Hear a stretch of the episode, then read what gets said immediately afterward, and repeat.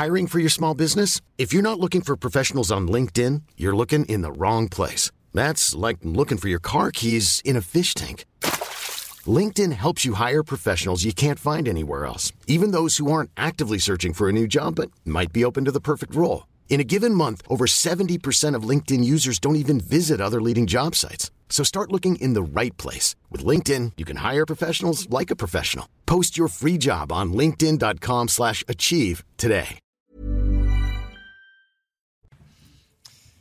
Bonsoir, bonsoir à toutes et à tous, bienvenue sur CNews, vous regardez Punchline, nous sommes ensemble jusqu'à 20h pour décrypter euh, l'actualité. De 19 à 20h, ce sera votre duel entre Julien Drey et Alexandre Devecchio. Nous serons en ligne avec euh, Robert Ménard, tout à l'heure le maire de, de, Béziers sur ce plateau. Samia Maktouf, avocate, bonsoir, merci d'être avec nous pour décrypter euh, l'actualité. À vos côtés, Alexandre Chauveau, journaliste chez Europe 1. Bonsoir, bonsoir Alexandre. Régis Le Sommier, une heure ce soir, grand Une reporter. C'est déjà bien. Merci d'être avec nous, Régis. Et François Bersani qui attaque sa neuvième heure sur le plateau de, de CNews depuis ce matin. porte-parole unité SGP Police. Merci beaucoup d'être avec nous. François, Sébastien Chenu eh, nous attend euh, à distance. Bonsoir Sébastien Chenu, député Rassemblement euh, National euh, du Nord. Je viens vers vous dans quelques secondes, le temps du rappel des titres qui vous est présenté par Vincent Fahandez. Bonsoir Vincent. Bonsoir Loïc, et à la une, plusieurs frappes israéliennes ont été menées sur la bande de Gaza. Aujourd'hui, l'opération qui visait l'organisation djihad islamique aurait tué l'un de ses chefs et trois autres personnes, dont un enfant. Ces frappes interviennent après l'arrestation en début de semaine du chef d'un groupe armé palestinien. Taïwan cerné par de grandes manœuvres militaires chinoises, Pékin qui mobilise son aviation, sa marine et des missiles balistiques, a par ailleurs annoncé des sanctions contre Nancy Pelosi qui avait visité Taïwan en début de semaine. Le pays entend également arrêter de collaborer avec les États-Unis sur de nombreux dossiers, notamment celui du changement climatique. En France, deux incendies dans les Alpes de Haute-Provence, à Niozelle très exactement. Les pompiers luttent contre plusieurs reprises de feu depuis hier soir. 250 hectares ont été ravagés par les flammes. 200 pompiers, 7 canadaires et un avion Dash sont mobilisés. Le préfet de Paris est désormais chargé d'éradiquer le fléau du crack à Paris. Laurent Nunez entend mobiliser l'agence régionale de santé, la préfecture, les associations et la mairie de Paris. Et puis enfin, la Ligue 1 est de retour. À partir de ce soir, c'est Lyon qui ouvre le bal à 21h face à Ajaccio, qui fête par ailleurs son retour dans l'élite. Demain, le PSG se déplace à Clermont. L'affiche du dimanche soir, ce sera Marseille qui accueille Reims. Merci Vincent. Tout à l'heure pour un nouveau point sur euh, l'actualité. Le tribunal administratif a décidé de suspendre l'expulsion euh, de l'imam euh, Hassan Iqiyoussen, contrairement à ce qu'avait assuré sur ce plateau euh, le ministre de l'Intérieur Gérald Darmanin. Un recours qui euh, entache sans doute l'action du ministre de l'Intérieur sur ce dossier. Euh, Régis le, Sommier, c'est un camouflet pour Gérald Darmanin? Oui, un camouflet, alors en même temps un retour du droit aussi, comme l'a souligné son avocate, puisqu'en France on ne peut pas faire n'importe quoi, on ne peut pas décider. voilà. Maintenant, je pense que Gérald Darmanin pouvait espérer, à travers cet exemple, en allant jusqu'au bout, ensuite démarrer, je dirais, une, une, comment, politique, je dirais, de traitement de ces imams radicaux euh, qui euh, empoisonnent, comme la jeunesse islamique d'ailleurs, euh, puisqu'il la contamine. On expliquait tout à l'heure combien euh, il était suivi sur les réseaux sociaux et, l'influence qu'il avait eue sur la jeunesse. Euh, donc là, voilà, il y a, comment, c'est un camouflé. Vous me demandez si ça aura des conséquences. Je ne sais pas parce qu'il y a eu un recours qui a été déposé immédiatement par le, ministre de l'Intérieur. Donc on verra où ça ira. Mais en tout cas, ça, ça, casse une dynamique, mmh. en tout cas, que, que Gérald Darmanin voulait comment instituer et euh, je dirais que ça bloque un peu les choses.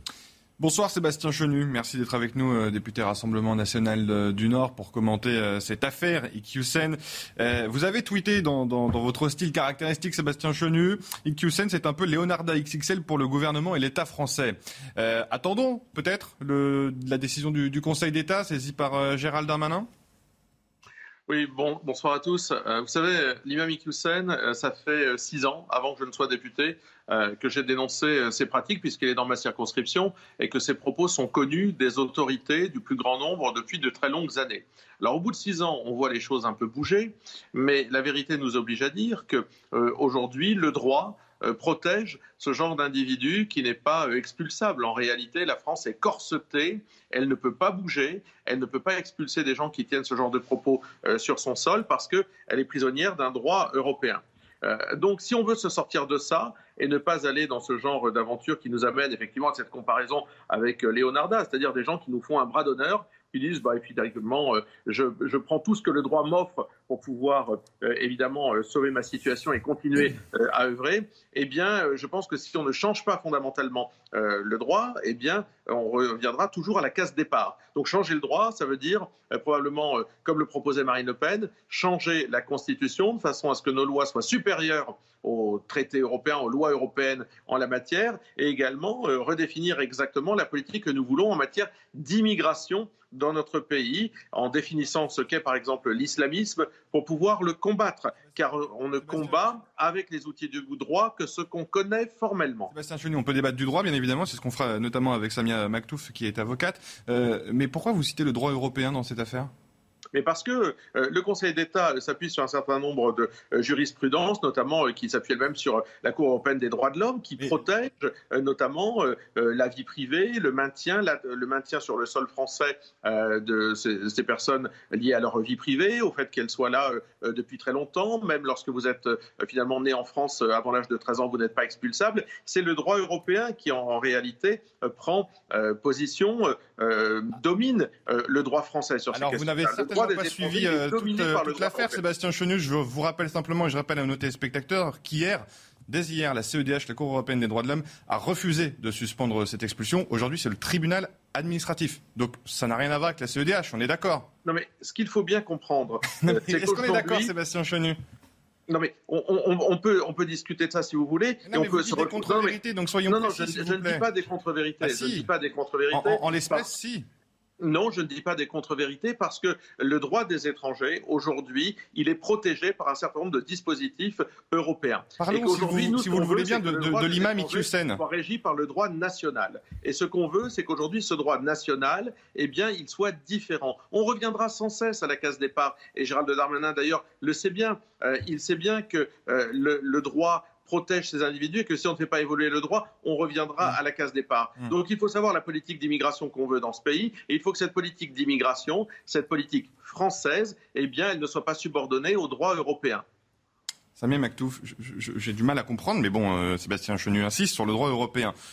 Peut-être qu'il faut en débattre, mais dans ce, cas d'espèce, en ce qui concerne. C'est pas, pas le cas d'espèce. Il y a rien du tout euh, qui concerne la CEDH. Rien. C'est le tribunal administratif. Tout à fait. Et c'est en, en, application du code euh, d'entrée et de séjour des étrangers sur le territoire français, le CESEDA, euh, c'est en application de, de, ces articles que euh, l'expulsion a été euh, demandée de cet imam. Alors, au préalable, je voudrais quand même dire, en ma qualité d'avocate de, victime euh, du terrorisme, que le plus grand regret, c'est que cet imam, connu depuis fort longtemps, depuis plus de 20 ans, mm. qui a eu ouvertement des propos antisémites, des propos haineux, des propos euh, euh, inqualifiables. allant même jusqu'à euh, parler de ces, de ces attentats qui ont touché la France en parlant de pseudo-attentats. Ce qui est regrettable, en tout cas pour les partis civils que je représente,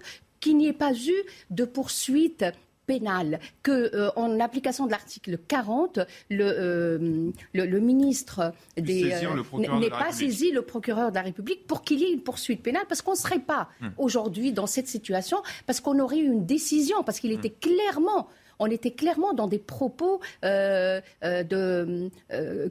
qualifiés de personnes qui euh, de nature à troubler euh, l'ordre public. Et on n'aurait pas été dans cette, euh, aujourd'hui dans cette situation. Parce qu'aujourd'hui, on en est où? La France est un État de droit faut-il le rappeler à M. Chenou, c'est un État de droit et un État de droit est appelé à appliquer ses règles de droit. Le juge administratif saisi dans le cadre d'un référé liberté à appliquer tout simplement la loi. Euh, euh, vous savez, moi je représente des parties, des, victimes de, terrorisme. J'aurais bien aimé que cet imam euh, ne, soit plus ici parce que pour moi c'est de la ce qu'il est en train de faire. Il c'est de la dissimulation. Du jour au lendemain, il, s'est euh, il est revenu sur ses décisions. Du jour au lendemain, euh, il n'y a plus de pseudo-attentats. Le juif n'est plus euh, quelqu'un d'infréquentable. La femme, peut-être pour lui, doit être l'égale de l'homme. On sait très bien. On a suffisamment de recul pour savoir qu'on est dans une dissimulation et que ce qui est regrettable, pardon de le répéter, c'est que nous avons, et contrairement à ce que disait M. Chenu, nous avons un dispositif euh, législatif réglementaire qui permet de faire face à ces imams. Qui veulent aller à l'encontre de la paix sociale, qui veulent euh, mettre à, euh, à, terre les valeurs de notre République et l'état de droit. Sauf que nous, nous sommes une démocratie, un état de droit, et on n'ira pas par le même chemin qu'eux pour euh, prononcer l'expulsion d'un imam qui n'a pas fait l'objet d'une condamnation pénale, et je le regrette encore une fois, mais on aurait pu y aller différemment. Alors aujourd'hui, on en est où? Oui, on applique les règles de notre République. C'est un principe constitutionnel que de vérifier si euh, la, mesure prise est proportionnelle ou pas au respect de la vie privée familiale. Aujourd'hui, alors à ce moment-là, il faudrait changer, changer hmm. le concept même qui est constitutionnel. Euh, parce que pour lorsqu'un étranger. C'est ce que dit aussi Sébastien Chenu d'ailleurs. Il faut changer la Constitution. Non, c'est euh, enfin la Constitution à ce moment-là, euh, changer la Constitution, mais on ne sera plus un État de droit parce que si on ne respecte plus la vie privée et familiale, nous ne sommes plus et on ne sera plus un État de droit.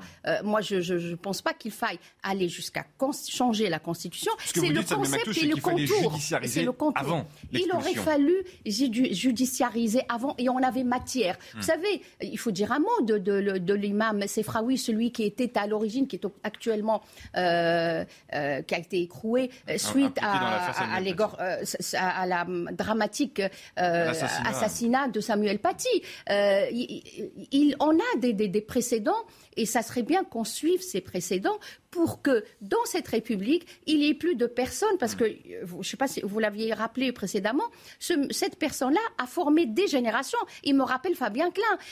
Aujourd'hui, sur sa chaîne YouTube, il a 174 adhérents. Il y est depuis 20 ans. Sa chaîne fonctionne depuis 20 ans. 174 000. 174 000, pardon. 174... Pardon, 174 000. Vous vous rendez compte Il a il a formé une génération entière. Et aujourd'hui, il nous fait de la dissimulation, de la taquilla pour pouvoir continuer et profiter des, bienfaits de notre République. Et Sébastien Chenu, vous nous disiez avoir alerté sur le sujet euh, d'Assani depuis euh, six ans. Vous auriez pu, vous, par exemple, euh, entamer des actions en justice, peut-être contre cet imam en l'occurrence, c'est lui qui en a entamé contre moi en portant plainte euh, pour euh, diffamation. Euh, mais juste deux points. Moi, j'ai alerté il y a bien longtemps le préfet. La première fois que j'ai rendez-vous avec le préfet, le sous-préfet de mon arrondissement, le sous-préfet de Valenciennes, je lui ai parlé de ce sujet-là, sujet qui avait été évidemment identifié bien avant que je ne sois député. Deux choses. J'entendais maître nous dire des choses. Oui, bien entendu, le droit des étrangers en France, il est régi par le, par le CESEDA. Mais ce CESEDA, ce, ce code des étrangers qui s'occupe du séjour et du droit d'asile des étrangers notre il restreint les expulsions au motif de vie privée. Mais là, je crois qu'on n'est pas exactement là-dedans. En réalité, on est dans la lutte qu'on veut mener contre l'islamisme. Et c'est là où euh, Gérald Darmanin et ceux qui l'ont euh, précédé se trompent. ce qu'est l'islamisme dans notre pays, il va bien falloir un jour le définir. Ce qu'est l'islamisme, ce qu'en sont ses représentations, ce qu'en sont ses modes d'expression pour pouvoir les interdire dans notre pays. Vous savez, on a défini très bien d'autres idéologies, et tant mieux, dont on interdit les représentations et les modes d'expression par la loi. Donc il faut interdire l'islamisme dans notre pays. Pour l'interdire, il faut le définir et en interdire les représentations et les expressions. C'est euh, toute la proposition de loi euh, que nous portons euh, avec Marine Le Pen, définir l'islamisme pour mieux le combattre. Ce n'est pas la voie que veut Gérald Darmanin et pourtant ce serait bien utile dans ce cas de figure. Alexandre Chauveau, est-ce qu'il faut euh, aller plus loin? Est-ce que le gouvernement, selon vous, pourrait aller plus loin dans la loi qui vise à, euh, interdire le séparatisme? Est-ce que cette loi est suffisante? Parce qu'on s'en souvient, ces derniers jours, ces dernières heures, Gérald Darmanin a dit c'est grâce à cette loi que nous pouvons expulser cet imam. Le résultat, c'est que ce n'est pas tout à fait complet. C'est vrai, ça, interroge effectivement sur euh, la solidité de la procédure qui a été entamée par Gérald Darmanin. Sur le fond, tout le monde est assez d'accord pour condamner les, propos de cet imam et ses, actes même depuis de, nombreuses années. Mais euh, une fois encore, malheureusement pour euh, Gérald Darmanin, on a l'impression qu'il y a un décalage entre la, le caractère urgent de ces annonces et les effets qui sont, qui sont suivis. il a annoncé immédiatement l'expulsion quasi immédiate de cet imam. Hmm. Peut-être que soit il aurait dû s'assurer de du, fait que sa, procédure soit béton, si vous me permettez l'expression, hmm. soit, soit il aurait dû peut-être mesurer son propos en disant on va entamer une procédure d'expulsion, peut-être que ça prendra plus de temps, mais en enlevant le caractère urgent de, de, cette expulsion. Sébastien Chenu, il faut aller euh, plus loin, il faut compléter dans, cette euh, union nationale face à, l'islamisme euh, radical, il faut compléter cette loi visant à conforter les principes républicains, cette loi séparatisme dont je rappelle que le groupe, enfin il n'y avait pas de groupe, mais les députés Rassemblement national n'avaient pas voté précédemment. Mais justement, si on n'a pas voté, c'est parce qu'on est complètement à côté de la plaque. Euh, tant qu'on ne voudra pas définir ce qu'est l'islamisme pour mieux l'interdire, pour mieux le combattre, on fera du bricolage. Hmm. Or, c'est ce qu'est en train de faire le gouvernement et ceux qui l'ont précédé. Vous savez, je me souviens qu'il y avait même des gens comme Nathalie Kosciusko-Morizet qui sont peu susceptibles euh, d'être euh, des soutiens du Rassemblement national qui avaient dit il faut interdire le salafisme en France. Hmm. Donc définissons ces idéologies mortifères, ces idéologies qui tuent sur notre territoire pour mieux les interdire et on se dotera d'un arsenal législatif, un arsenal euh, juridique qui permettra de les combattre. En attendant, on ne le fait pas et on se retrouve dans ces cas de figure, c'est-à-dire cet imam qui aujourd'hui, il faut bien le dire, fait une sorte de bras d'honneur, utilise toutes les failles de notre droit, fait une bras d'honneur au ministre de l'Intérieur et aux Français finalement. Régis Le Sommier, c'est possible, vous qui connaissez parfaitement le sujet euh, en France et, surtout à l'étranger, c'est possible d'interdire le, salafisme? Alors la question, c'est interdire, oui, il faut, mais il faut d'abord, il faut d'abord, je pense, être parfaitement conscient de de l'univers dans lequel des individus comme euh, cet imam euh, évoluent et euh, la finalité de leur pensée. Euh, c'est une pensée, moi, que je qualifierais de totalitaire. C'est-à-dire, c'est une pensée qui a une visée mondiale. Euh, les frontières, les, limites administratives et autres, c'est pas le problème pour eux. c'est Dieu devant la République, Dieu au-dessus de la loi, en tout cas la loi de Dieu, euh, la charia, qui est euh, voilà le principe suprême. Et au-delà de ça, il y a plusieurs, il y a, deux branches principales dans ce courant islamiste radical. Il y a celui qu'on qualifiera de wahhabite, qui est en fait celui qui est plus particulièrement comment supporté par Daesh, c'est-à-dire une action violente de façon à mener un djihad et à conquérir le monde. C'est-à-dire que pour ces gens, à partir du moment où un musulman et quelque part, nous devenons ce qu'ils appellent euh, Dar al-Harb, c'est-à-dire la terre euh, de la conquête, et un musulman doit se mettre en, dans une posture de conquête. Lui le fait de façon différente, c'est la philosophie des, frères musulmans. Très bien, vous prenez les ouvrages de Hassan Banna, qui est leur fondateur, tout est expliqué, c'est-à-dire d'utiliser les moyens légaux pour pouvoir arriver à cette même finalité c'est-à-dire utiliser ben, la justice, utiliser euh, la politique, se présenter aux élections, etc., etc. Faire, en fait, si vous voulez, aussi de l'associatif, également pénétrer les cités, pénétrer les quartiers. Euh, il y a eu plein d'exemples comme ça qui ont été faits. Le, Hamas, par exemple, euh, en Palestine, a, a, conquis euh, Gaza comme ça, et, et, et comment et, les frères musulmans également en Égypte ont déjà, à chaque fois que le gouvernement égyptien reculait dans un quartier, ils prenaient tout le réseau, tout le tissu social, tout le tissu associatif, et ils s'implantaient. C'est ça leur philosophie. Euh, donc ce sont des gens qui ne sont pas dans un, dans un principe, euh, je, dirais que la finalité, c'est pas de rester dans un État où il y a la France et, de le respecter. Le, principe, c'est d'arriver petit à petit à conquérir. On est une terre de conquête. Donc il faut se mettre ça dans la tête. Et effectivement, euh, comme Sébastien Chenu dit, si on doit parler de séparatisme, en fait, c'est même plus, même pas du séparatisme. C'est une idée, une idéologie totalitaire qui vise à conquérir le monde, à faire que la Oumma musulmane soit globale que, ce soit tous les êtres humains. Donc il y a on peut se convertir, enfin voilà, il y a tout un tas de, possibilités, mais en tout cas la finalité elle est là. Donc en effet, nos petites lois avec euh, oui on va respecter notre droit, etc. ne me semblent pas totalement adaptées avec ce que ces individus-là pensent et avec la, finalité de leur, mission, en tout cas euh, telle qu'ils le définissent eux-mêmes. François Bersani, je ne vous implique pas dans ce débat politique, mais question aux policiers que vous êtes. Euh, demain, le séparatisme se renforce, cette loi se renforce et on interdit le, salafisme, le wahhabisme. Question aux policiers de terrain, euh, comment vous faites pour identifier un, séparatiste euh, salafiste? Alors, même si on reprend le discours des Mureaux euh, sur mon département, ça va être compliqué de mettre en face de ce discours euh, ce qui, qui est salafiste, ce qui n'est pas salafiste, ce qui est autorisé, ce qui n'est pas autorisé. Moi, je voulais juste vous dire, Monsieur Signor, en fait, que là, on fait beaucoup, on communique beaucoup, en effet, sur, ce, sur cette décision du TA. Alors, on n'a pas tous les attendus encore de, du tribunal administratif. Donc, est-ce qu'ils ont juste focalisé sur euh, le désagrément porté à l'entourage familial? Mais il faut savoir que ce genre de rejet, en fait, c'est le quotidien, c'est le quotidien dans les tribunaux administratifs de toute la France. Pour moi, qui ai traité encore mmh. jusqu'à euh, mois de janvier dernier les procédures d'étrangers en situation irrégulière, c'était une des grandes causes parce qu'aujourd'hui, vous avez des avocats et c'est bien normal, euh, qui sont des spécialistes en droit de l'immigration. C'est un droit en plus qui s'est hyper euh, étoffé, qui s'est professionnalisé. En plus, on a vraiment des avocats spécialistes qui arrivent à trouver toutes les failles. Hein. C'est comme en, droit routier, on a vraiment des spécialistes. Et, face à ces spécialistes, très longtemps, les préfectures ont, ont, monté des dossiers pas suffisamment techniques euh, et n'avaient pas les armes, entre guillemets, pour se défendre face à des spécialistes. Et donc, c'est ce genre de refus, c'est enfin, le quotidien.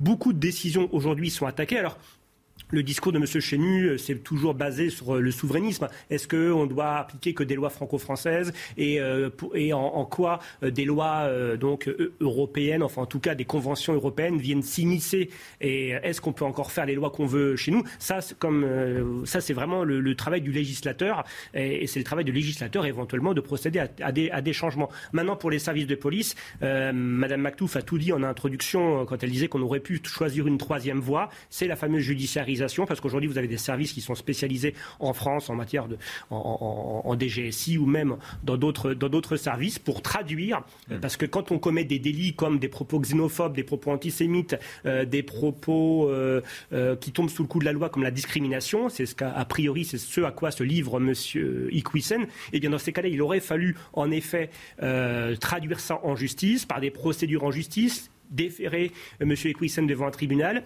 Des juges du siège auraient pris, ou pas d'ailleurs, une décision euh, de de culpabilité à son encontre, et là on met en, branle euh, l'interdiction du territoire français que l'on peut euh, décider lorsqu'un délinquant ou un criminel commet un, délit. Mais je pense que le ministre, je ne suis pas dans l'esprit, euh, dans le cerveau de M. Darmanin, notre ministre, mais je pense qu'il a voulu aller vite hmm. pour contourner...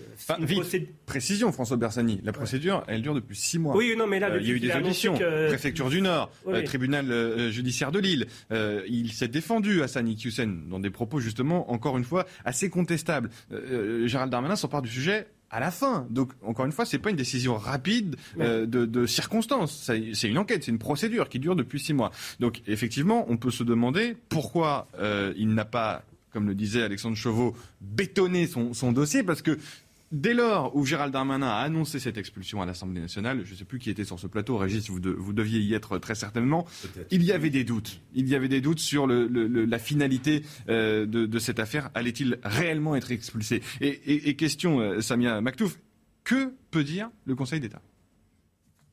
Je ne veux pas, pas un pari ni un pronostic, mais pas un pari, mais comme euh, le disait très justement Monsieur, c'est une pratique. Nous avons aujourd'hui suffisamment de recul jurisprudentiel pour savoir que la décision du, euh, aujourd'hui du tribunal administratif est conforme à ce qui a déjà été décidé depuis très longtemps et que probablement, je pense que probablement en 48 heures, euh, le, Conseil d'État va, va, suivre probablement parce que nous sommes sur, parce que la décision est très claire. Je l'ai pas lu, j'ai vu ce qui a été euh, rapporté par la presse. On va voir le tweet peut-être de l'avocat de. Euh, ce qui a été jugé, c'est est-ce hein. proportionnel ou pas. Hmm. Apparemment, c'était disproportionnel et en cela, c'est conforme à la jurisprudence L'expulsion porterait une atteinte disproportionnée à sa vie privée et familiale.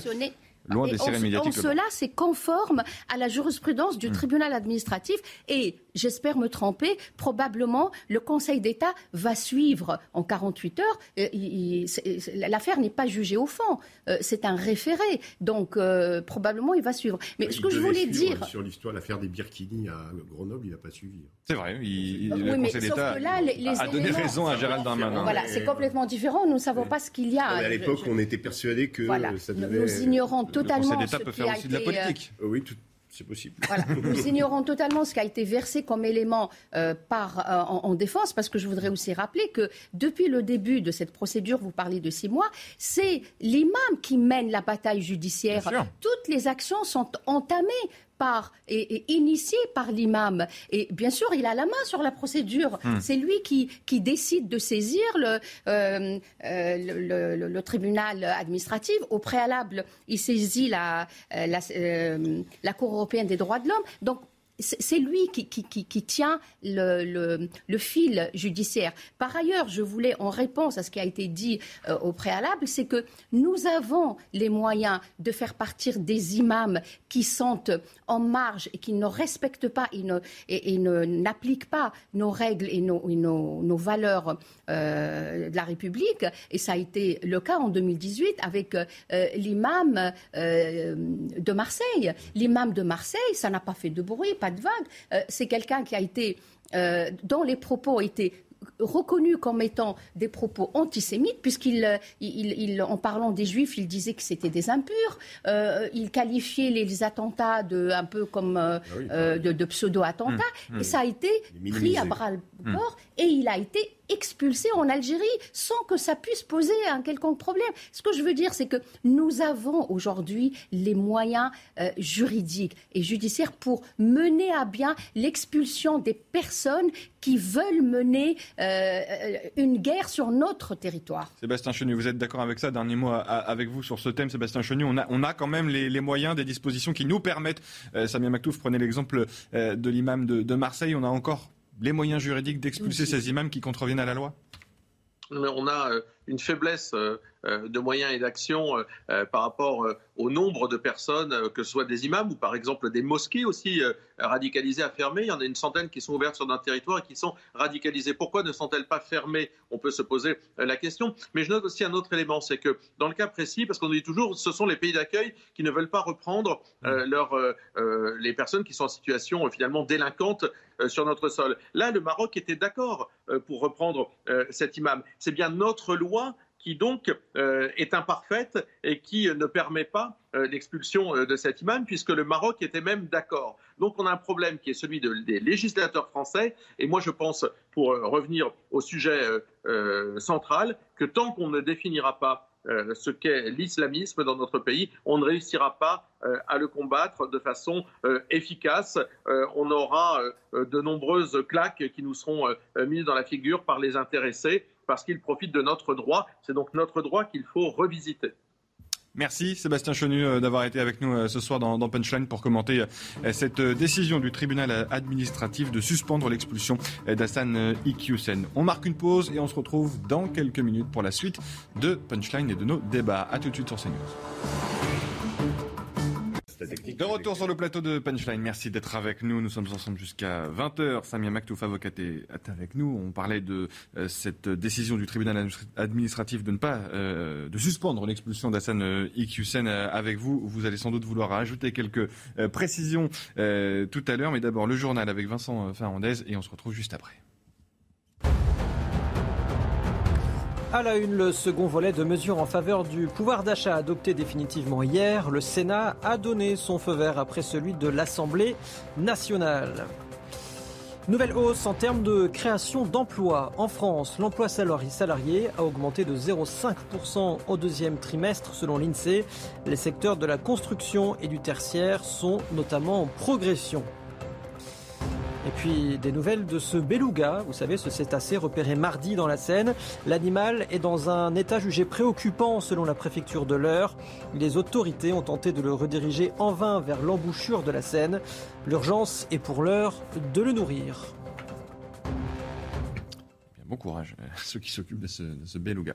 Euh, Samia Maktou, vous voulez juste rajouter, je crois, une précision par rapport à ce que disait Sébastien euh, Chenu. C'est pas la qualification de l'islamisme, c'est l'outil qui est en défaut il disait, dans, le il, disait qu'il faut commencer par définir l'islamisme le, et le salafisme et interdire euh, cela. Non, c'est bien sûr que c'est faux. Euh, quand bien même on aurait défini ou on aurait interdit ou défini les contours de, de, de l'islamisme, cette image n'aurait pas été euh, expulsé. Pourquoi? Parce que dans cette France où l'état de droit est d'application, on ne pouvait pas l'expulser parce que ça a été clairement dit et retuté d'ailleurs par son, avocate. Je, ne connais pas le dossier, donc je me fie à ce qui est dit par, son avocate. Le hum, tribunal administratif a jugé que son expulsion serait disproportionnée par rapport à un principe constitutionnel qui est le respect de la vie privée, vie familiale. Hmm. Donc, ce n'est pas une question. C'est les outils qui n'ont pas été utilisés. En, clair, la justice sait parfaitement euh, que cet imam euh, ne respecte pas les valeurs de la République et par ses propos a pu euh, contrevenir au droit, mais il y a quelque chose au-dessus, c'est le respect la, de la vie privée. La justice ne le sait pas. La justice ne peut le savoir qu'à partir du moment où il y a une judiciarisation. C'est ce que je disais. Mais euh, est-ce que le, le, euh, les, conseils du ministre de l'Intérieur, est-ce qu'ils ont versé des documents qui euh, ne sont pas prescrits hmm. sur ces propos euh, haineux, antisémites, qui appellent, qui, qui, constituent une, strictement une apologie du terrorisme? Donc on a fait les choses à l'envers? On a fait les choses à l'envers ou on n'a pas agi à temps, parce que, pardonnez-moi, je sors du procès du 13 novembre, où il y a eu le plus grand nombre d'innocents de, de, tués. plusieurs étaient suivis par les services de renseignement. Plusieurs étaient connus pour leur action violente et leur euh, euh, ultime passage à l'action. Ils n'ont pas été arrêtés. Euh, pourquoi? Et c'est les questions qu'on va devoir confronter à partir du 5 septembre lors de l'ouverture du procès de Nice. Il y a des personnes qui sont connues, qui sont suivis. Nos services de renseignement, il faut euh, leur rendre hommage, de, la force de police et les, les, renseignements font un travail extraordinaire. Mais il faut qu'ils soient suivis par une action judiciaire. Pourquoi? Parce que nous sommes dans un état de droit. Allez, merci pour ces précisions. On passe à un tout autre euh, sujet qui vous concerne directement, François Bersani. Ce sont ces refus d'obtempérer qui se multiplient sur le territoire français. D'ailleurs, première question, est-ce qu'ils se multiplient ou est-ce qu'on en entend davantage euh, parler, vous qui avez de, l'expérience sur le, sur le terrain Les deux, mon général. Euh, la, diffusion, enfin dire, d'images maintenant hyper fréquentes, que ce soit de la vidéoprotection ou, du, ou des objectifs amateurs, font qu'on en parle plus. Mmh. Mais en, matière, en valeur euh, absolu euh, en niveau des chiffres. 2010, c'était 13 000 refus d'obtempérer par an. 2021, c'est 28 000. Donc on a, on a, doublé en 10 ans. On a doublé en 10 ans. Donc c'est un fait. Euh, c'est un fait. Après, sur la répression, on a eu beau avoir une répression portée à un an d'emprisonnement. eh bien, comme le grand mal-être et le grand malaise, c'est que pour l'instant, en tout cas, on va voir ce que les États généraux de la justice, de quoi vont-ils accoucher. Mais jusqu'à présent, on sait qu'on a un principe d'érosion de la peine en France et de non-certitude de cette même peine. Euh, ce qui fait que les sanctions pour l'instant prévues, euh, n'étant pas appliquées dans leur sévérité, eh bien, ça a donné pour nous un signal. Enfin, en tout cas, ça n'a pas, euh, il n'y a pas de peur du gendarme en, l'espèce des refus tempérer. Il faut savoir que sur ces refus tempérer, la plupart des conducteurs soit sont sur des conduites addictives, c'est-à-dire ils sont sous l'emprise au moment des faits de stupéfiants, d'alcool, ou alors ce sont juste des gens qui n'ont pas leur permis ou, ou qui sont recherchés, voilà. Mais aujourd'hui, tout à chacun, malheureusement, les profils maintenant sont très variés en matière de refus tempéré. On peut avoir du bon père de famille ou de la bonne mère de famille, euh, comme du délinquant réitérant, parce que la loi, euh, pour l'instant, est toujours restée. Enfin, la loi, elle, elle, est ferme, mais en tout cas, l'application de la loi, c'est toujours, le même problème de la, de la réponse pénale. Donc, et quand j'entends parfois, il faudra encore remonter la sanction. Non, appliquons déjà ce qui existe, et quand on aura appliqué ce qui existe, on se posera la question s'il faut monter en gamme. Mais c'est pas très compliqué de dire ça et de faire ça, François Bersani. Vous le répétez oui, mais il faut convaincre. Parce qu'on parle des États généraux de la justice. Il faut convaincre Eric Denis Moretti, euh, euh, qui j'espère va sortir de ce déni. Euh, mais ça, c'est un problème après qui dépasse les forces de, police. mais en, tout cas, il faut que ces États généraux puissent accoucher de, quelque chose.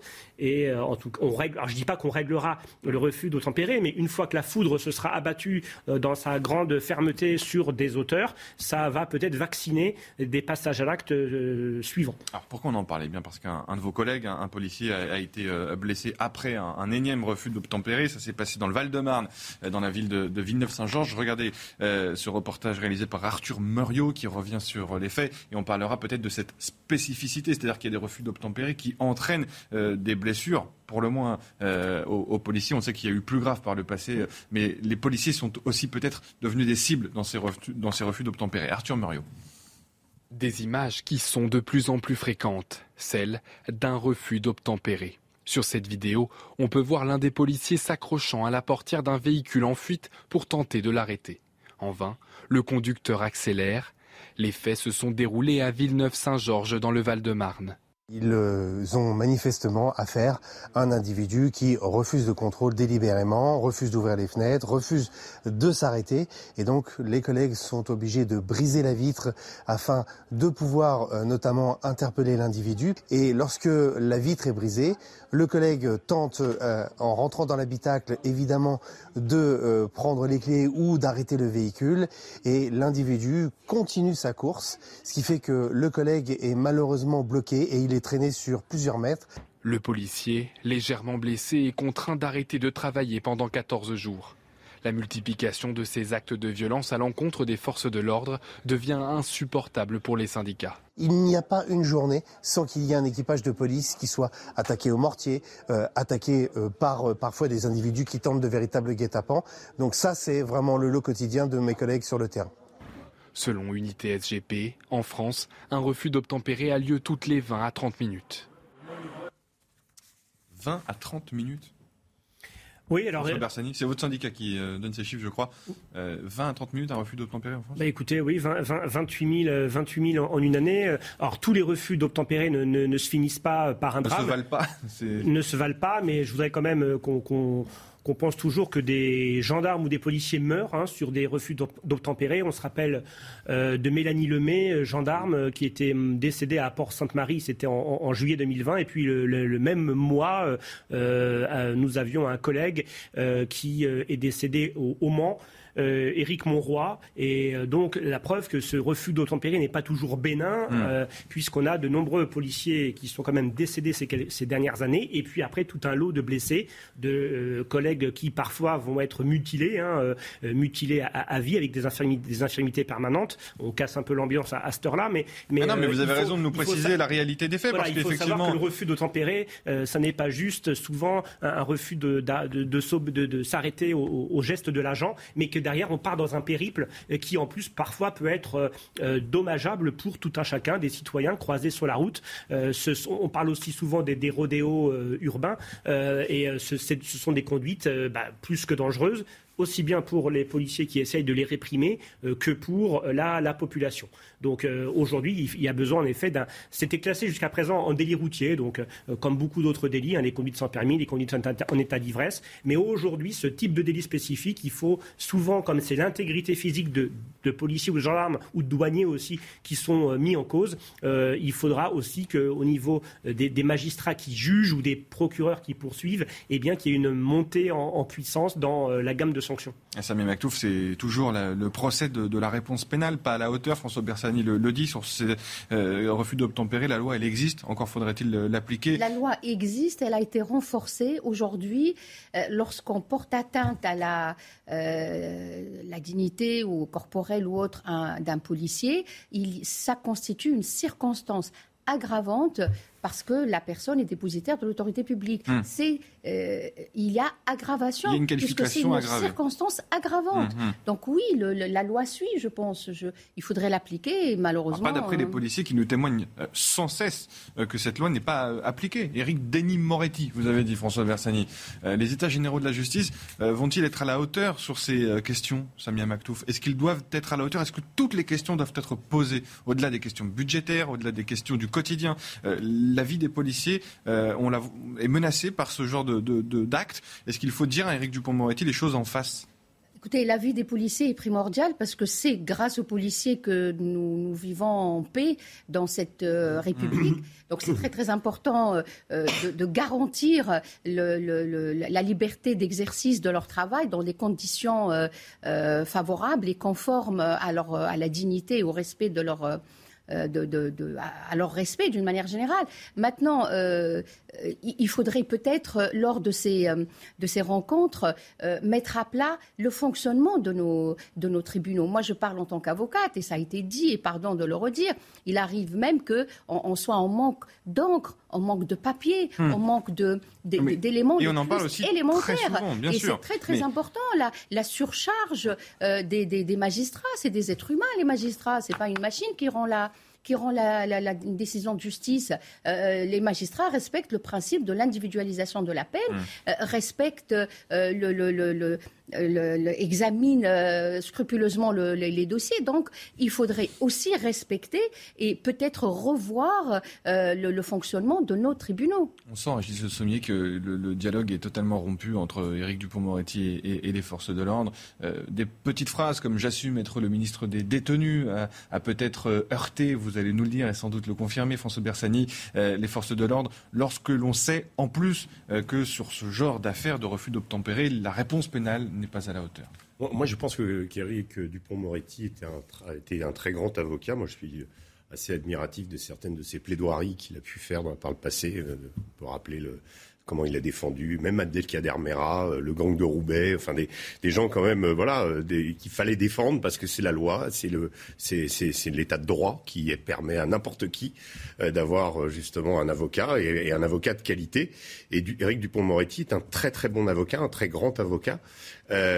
néanmoins, je pense qu'il n'a jamais complètement fait sa mue alors, était-elle possible pour devenir garde des Sceaux? C'est-à-dire, pour être garde des Sceaux, est-ce qu'on peut rester avec un pied, justement, dans cette philosophie du passé de défendre, finalement, euh, l'indéfendable Voilà.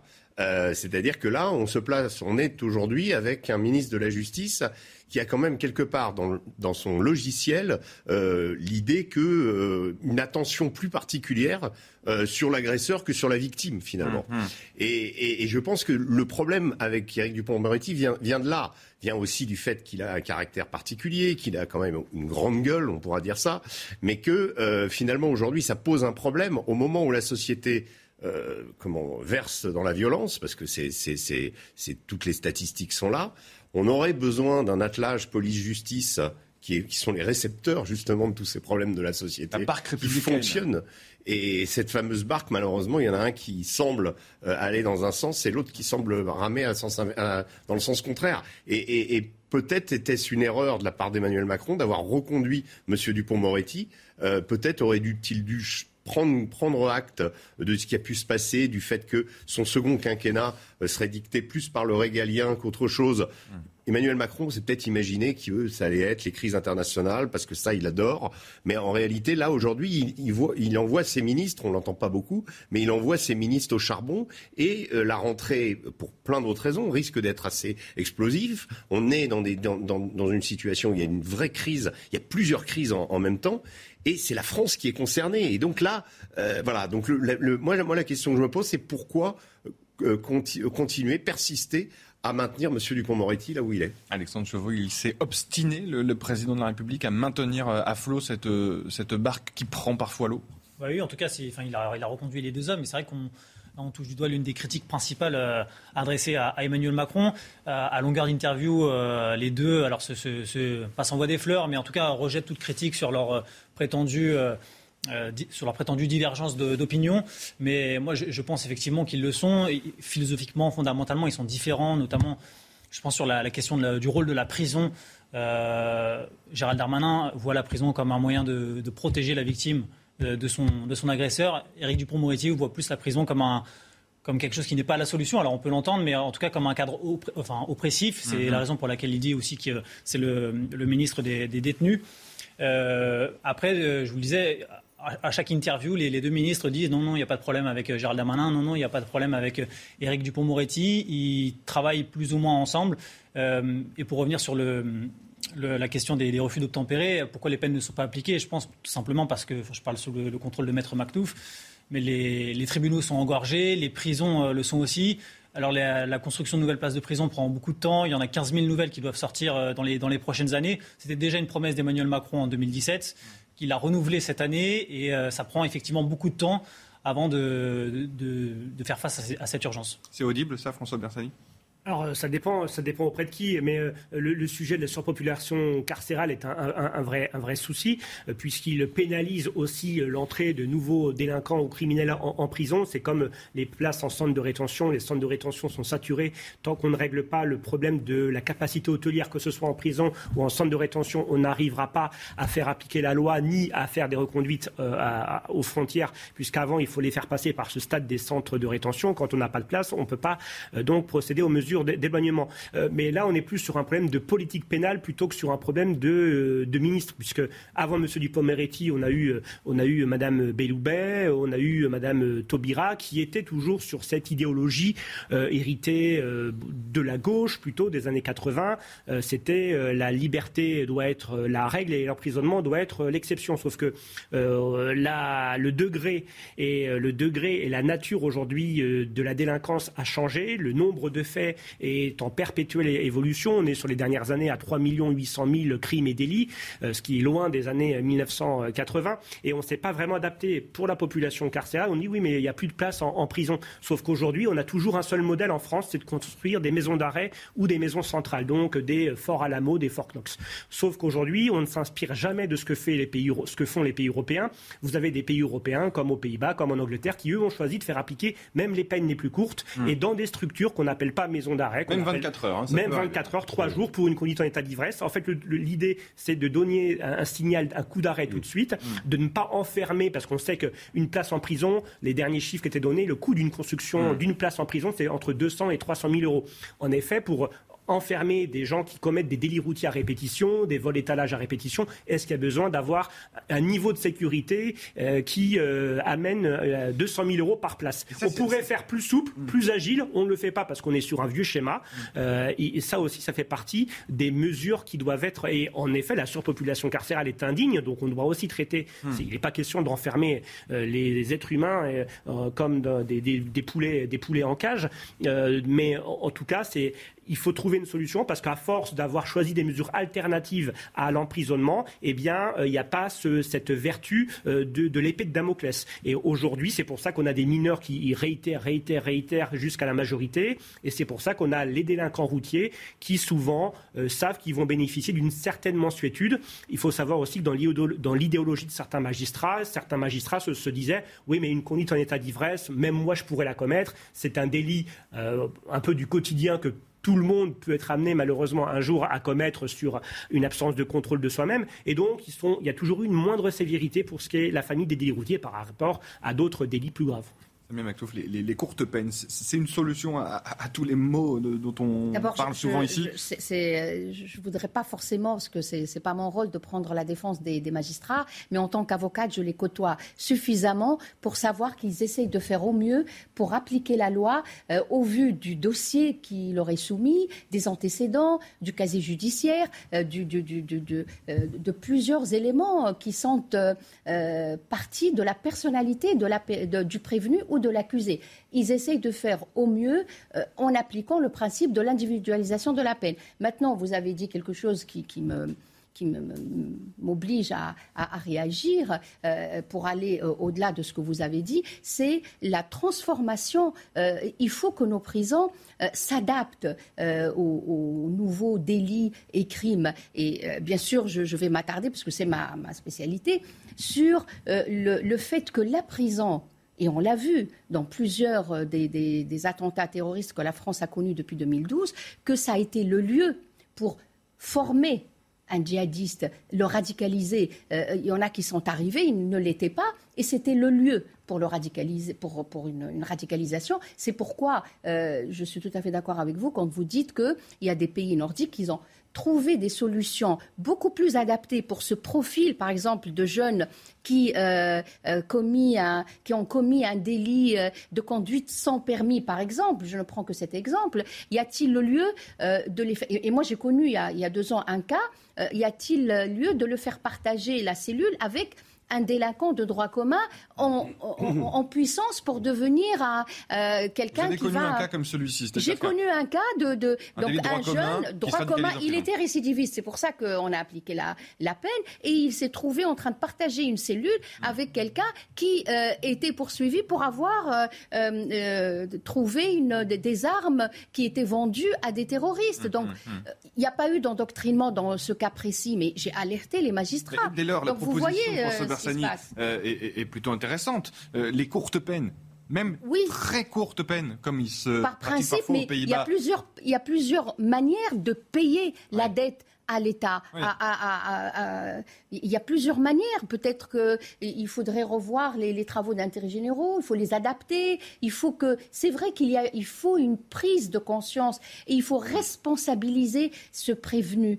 C'est très très important. Moi, je veux juste dire que c'est pas du tout votre discours. Hein, je vous... Mais on a eu souvent euh, le discours de militants, on va dire, associatifs, qui nous expliquaient. c'est pour ça que j'ai pris la précaution. du droit. J'ai pris la, la, précaution de vous, exemple, de, vous, de vous sortir de ce que je veux dire. On avait quand même souvent euh, le propos, c'est la prison est l'école du crime. Et sous prétexte que la prison pouvait être euh, l'école du crime, eh bien, on réfléchissait à dix fois, voire à plus de fois même avec des antécédents judiciaires nombreux ou des condamnations déjà avant d'enfermer quelqu'un parce qu'en effet, il y avait des risques de basculer vers une criminalité plus lourde. Mais euh, ce, avec ce sacro-saint principe, on, arrive très vite aux, limites et c'est surtout qu'aujourd'hui, on parle souvent d'ensauvagement, euh, on parle souvent de France Orange mécanique, on, en parle souvent aussi lorsque vous faites des plateaux sur les tirs de mortier ou sur les attaques. qui sont contestées. Euh, voilà, parfois, parfois. contestées. mais aujourd'hui, on ne peut plus agir avec les, outils des, années, des années 80 ou des, alors je ne sais pas si c'est l'idéologie aussi des années 68 qui a aujourd'hui on a des gens qui sont en responsabilité et qui étaient pas encore en responsabilité en 1968, mais on, peut avoir aussi une idéologie qui euh, ne nous rend pas service et qui surtout pour restaurer l'état de droit, euh, nous on croit encore à la, vertu de la sanction, mais l'emprisonnement c'est pas l'alpha et l'oméga. On n'est pas là pour dire il faut enfermer tout auteur de crime ou, de délit, mais on, avait attendu jusqu'à présent que la réitération, les réitérations soient nombreuses. En effet, avec la personnalisation de la peine et l'individualisation de la peine, ça a permis aussi euh, souvent d'écarter euh, la peine d'emprisonnement. Et puis il faut se rappeler que jusqu'à un an d'emprisonnement, ou avant c'était jusqu'à deux ans, on n'allait pas, pas en prison parce qu'il fallait choisir des, il fallait aménager, on va dire les peines. Donc c'était des signaux euh, qui n'étaient pas bons en tout cas pour éviter une réitération des faits.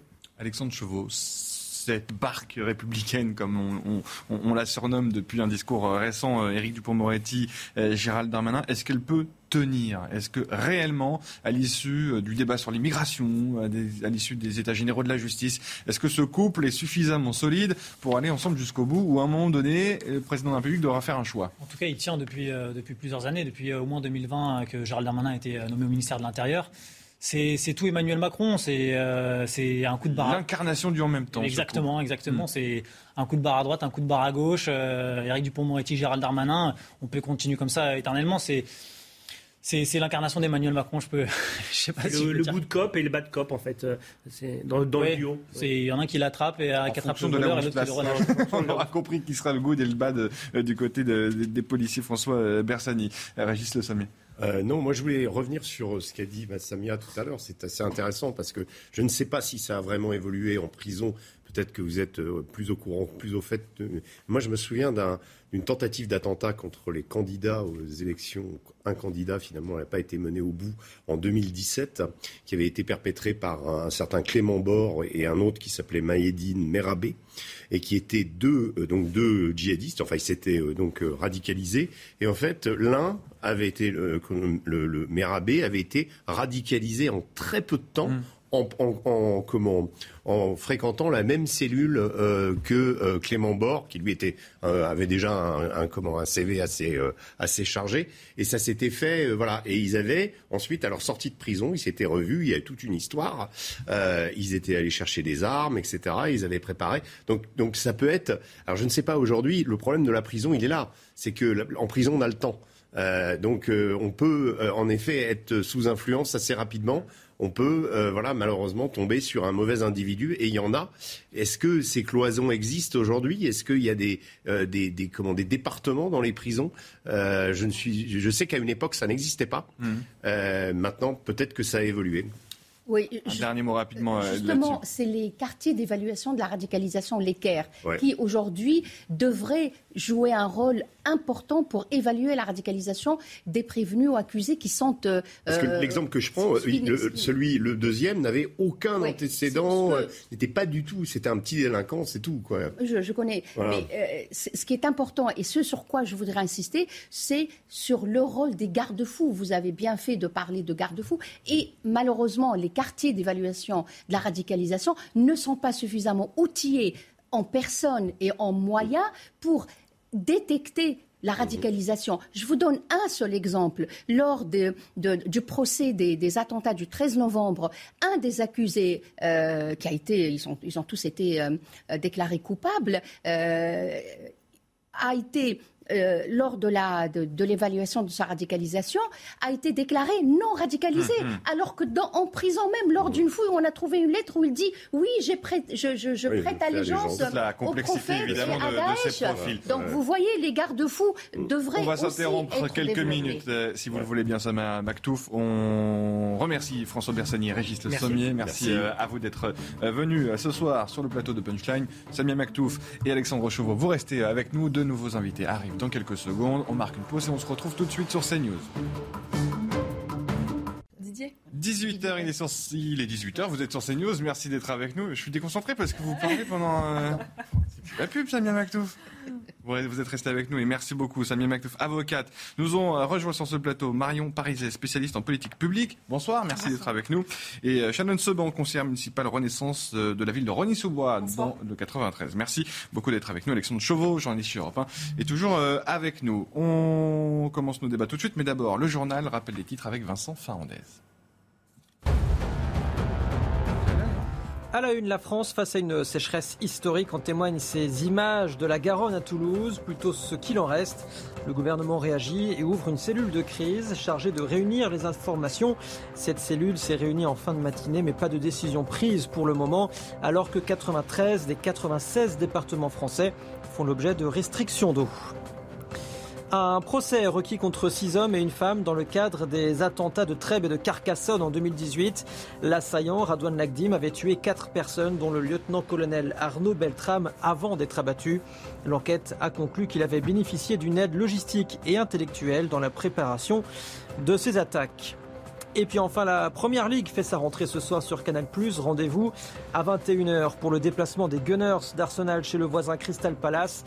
Demain, Liverpool se déplace à Fulham. L'affiche de cette première journée, c'est West Ham qui accueille Manchester City dimanche en fin d'après-midi. Et le tout, bien évidemment, sur les antennes de Canal. Et nous sommes également avec euh, Robert Ménard, maire de Béziers. Bonsoir Robert Ménard, merci euh, d'être euh, d'être avec nous. L'occasion pour nous de vous faire commenter la décision du tribunal administratif de suspendre l'expulsion de l'imam Hassan Iqiyoussen. Pourtant, cette expulsion promise par Gérald Darmanin, ministre de l'Intérieur, sur les bancs de l'Assemblée nationale et pas plus tard qu'hier sur ce plateau. Quelle est votre réaction à cette décision du tribunal administratif, Robert Ménard? Bah, je suppose, comme tout le monde, je suis sidéré sidéré parce que qu'est-ce qu'il faut de plus avec ce type tient des propos homophobes, il déteste les femmes et il est antisémite. Et il y a un tribunal qui lui trouve en fait des, des, des, excuses et qui nous explique ah non je cite parce qu'il faut ça vaut son pesant de cacahuètes. Il faut que il faut respecter son droit à mener une vie privée familiale euh, normale. Mais je me contrefous de sa vie privée familiale normale dire ce type, il n'a rien à faire chez nous, juste rien à faire chez nous. Si on ne met pas dehors quelqu'un comme ça, mais qui on mettra dehors? Hmm. Qui on mettra dehors? Vous savez, on le voit, il y a, il y a chaque fois entre la, la, la, la, justice administrative et la justice civile, il y a, il y a des avocats qui savent euh, utiliser l'un l'autre pour faire traîner à dessein un certain nombre de décisions. Moi, je le vois. Dans, dans, vous savez, je dirige un CADA, un centre d'accueil pour les demandeurs d'asile un certain nombre de gens sont déboutés du droit d'asile. Et puis, de recours en recours en recours, les années passent, ils finissent par avoir des enfants, se marier et tout, et ils ne sont plus jamais euh, sortis de France. Et là, j'ai l'impression qu'on vit exactement la même chose. D'un côté, c'est une espèce de camouflé pour, pour, pour tous ceux qui pensent que ce monsieur-là n'a rien à faire en France, pardon de le dire, une sorte d'encouragement pour tous ses amis. Eh, Robert Ménard, Samia Maktouf euh, nous disait euh, tout à l'heure, euh, qui est sur le, plateau avec nous, avocate, nous disait tout à l'heure qu'on a fait les choses à l'envers. C'est-à-dire qu'avant d'expulser, cela fait depuis 2004 qu'on connaît cet imam, depuis plusieurs années qu'on connaît ses propos, notamment tenus sur, sur les réseaux sociaux et en plus en direction d'une certaine jeunesse. Et Samia Maktouf nous disait, on aurait dû judiciariser euh, ces propos. Nous aurions dû attaquer en justice, peut-être avec un article 40, avec la saisie du procureur de, la République. Finalement, on arrive trop tard et cette décision du tribunal administratif, malheureusement, nous disait Samia Maktouf, on pouvait s'y attendre. Est-ce que vous êtes d'accord avec ça, Robert Ménard? Honnêtement, j'en sais strictement rien. Je vais vous dire, j'en sais strictement rien. Euh, je ne suis pas avocat, je ne suis pas spécialiste du droit, donc je ne sais pas. Peut-être que, que cet avocat a raison, je, je, ne le contredirai sûrement pas. Mais le problème, il n'est pas là. Le problème, il est qu'aujourd'hui, enfin, ça fait depuis des jours et des jours qu'on ne parle que de ce bonhomme, dont on, on multiplie les déclarations donc, qui sont hallucinante, hallucinante. Et en même temps, aujourd'hui, on se voit prendre une espèce de camouflet, un revers euh, pour le gouvernement, mais pas seulement pour M. Darmanin, pour tous ceux qui sont attachés à ce que ce pays, on ne puisse pas dire et faire n'importe quoi. Qu'on ne puisse pas dire et faire n'importe quoi. Enfin, attendez, c'est hallucinant. Je suis halluciné. Et puis surtout, je vois, vous avez vu les réactions tout un tas de ces mosquées qui avaient pris position pour lui, de ces imams qui en faisaient une espèce de martyr de la liberté d'expression si on le, si on le mettait dehors, ils doivent ils doivent jubiler alors qu'il est, ils doivent jubiler. Écoutez, qu'est-ce qu'il y a? Comment on va lutter contre cette islamisation rampante d'un certain nombre de secteurs euh, de, de la communauté musulmane? Et en plus, je trouve que c'est terrible, terrible, parce que c'était l'occasion de dire, on ne confond jamais, jamais les musulmans, les gens qui pratiquent un islam comme moi je pratique le, catholicisme, d'un islam modéré, et ceux qui sont le dévoiement de ça, qui sont le contraire de ça, qui font que euh, les gens vont finir par se dire si c'est ça l'islam, on n'en veut pas de l'islam. Moi, c'est ça qui me fait peur. Je suis dans une ville, je suis dans une ville où la communauté musulmane, elle est très importante. Moi, j'ai les meilleurs rapports du monde avec la communauté musulmane parce que je la respecte, mais ils me respectent. Et surtout, ils respectent les règles qui sont communes. Hmm. J'ai fait signer un engagement à un certain nombre de mosquées ici sur ce qu'on peut dire ou pas dire dans un pays comme la France. Mais attendez, pourquoi je m'emmerde à faire tout ça quand la justice vient donner raison à un type qui prouve qu'on peut dire exactement le contraire, qu'on peut rêver d'un islam le plus rétrograde qui soit, l'affirmer, aller le dire de mosquée en mosquée ou c'est les réseaux sociaux et que personne ici n'en tire un certain nombre de conséquences. J'ai vu que M. Darmanin allait faire appel, il a raison, je l'encourage, je l'applaudis, mais enfin, quel, quel, échec, quelle reculade, Saisi du, du Conseil d'État par Gérald Darmanin. Robert Ménard, vous restez bien entendu euh, avec nous, je m'adresse euh, à nos invités qui sont sur le plateau. Euh, et Shannon Seban, est-ce que c'est un camouflet pour Gérald Darmanin? Et est-ce qu'au-delà de l'aspect politique des choses, c'est un coup très dur porté à la lutte contre l'islamisme radical en France? Ce qu'il faut rappeler, c'est que euh, Gérald Darmanin a fait appel devant le Conseil d'État de cette décision, en tout cas de suspension, euh, telle qu'elle a été présentée. Euh, et la question aujourd'hui qui se pose devant nous, c'est comment lutter aujourd'hui contre une immigration qui est clandestine et qui contrevient aux principes de notre République. Aujourd'hui, en l'espèce, cette question-là de l'imam Iqwisen, elle pose problème parce que cet imam a tenu pendant des années sur le sol français des propos ouvertement racistes, antisémites xénophobe et, en tout cas, homophobe et contraire aux principes de liberté et de d'égalité entre les femmes et les hommes. Et ça, nous ne pouvons pas tolérer sur le sol français. Et la position qui est celle de Gérald Darmanin et qui est celle de notre majorité, mmh. c'est de dire que entre euh, la position de l'extrême droite, qui est celle de vouloir expulser euh, toute personne de nationalité étrangère, et la position de l'extrême gauche, qui est celle de vouloir apparemment euh, tolérer l'islamisme radical et l'islamisme qui contribue au terrorisme sur notre sol français, eh bien, il existe une troisième voie. Et cette voie, c'est de dire qu'il n'est pas question d'accepter sur le sol français toute personne qui contrevient aux principes et aux valeurs de notre République. Mais est-ce que cette décision du tribunal administratif aujourd'hui est un coup de frein porté à cette lutte euh, légitime, assumée par le ministre de l'Intérieur, qui fait euh, l'unanimité dans la population française? 91% des Français, euh, d'après notre sondage réalisé par l'Institut CSA, sont pour expulser les imams étrangers qui tiennent des discours anti-républicains. On, a, on a vu ce sondage ces derniers jours. Est-ce que c'est un coup très dur porté par, par le tribunal administratif dans cette lutte? Je, ne suis pas avocate, euh, je n'ai aucune légitimité à pouvoir aujourd'hui commenter une décision qui a été prise par la justice française et en l'occurrence par le tribunal administratif. Nous verrons en tout cas ce qu'il advient euh, de l'appel qui a été fait devant le Conseil d'État par Gérald Darmanin, mais en tout cas il est vrai que nous ne lâcherons rien mmh. et c'est la position qui a été celle de Gérald Darmanin que de dire que notre ligne elle est claire. Mmh une ligne rouge, lutter contre l'immigration clandestine. Et d'ailleurs, et je me permets de le rappeler, aujourd'hui, la question qui se pose avec l'imam euh, Iqwisen, elle permet aussi de recentrer le débat sur la politique d'immigration, d'asile et d'intégration que nous souhaitons porter en France. Hmm. Et d'ailleurs, euh, Gérald Darmanin l'a rappelé, il proposera dès euh, la rentrée, et notamment au mois d'octobre, un débat avec les parlementaires soit de la majorité ou non, mhm. à l'Assemblée nationale et au Sénat pour pouvoir se mettre d'accord sur ce que nous souhaitons porter dans le cadre du projet de loi euh, immigration qui a été demandé par notre Première ministre. Marion Pariset, même question. Est-ce que c'est euh, un coup d'arrêt, un coup de frein dans cette, dans cette lutte contre l'islamisme radical que porte aujourd'hui le, le, tribunal euh, administratif? En tout cas, ça envoie un très mauvais signal, ou en tout cas un très mauvais signal pour la population française, hmm. pour tous ceux et on parle quand même d'un sondage à 90%, 90% des Français qui sont favorables à cette décision. Toute sensibilité politique toute, toute sensibilité politique confondue. Et ce qui est d'autant plus étonnant, c'est que cette décision du tribunal administratif arrive après une décision de la CEDH qui, elle, a refusé, en tout cas a rejeté le recours qui avait été porté devant elle et qui portait exactement sur, les mêmes, sur le même fondement qui est le respect de la vie privée et de la vie familiale.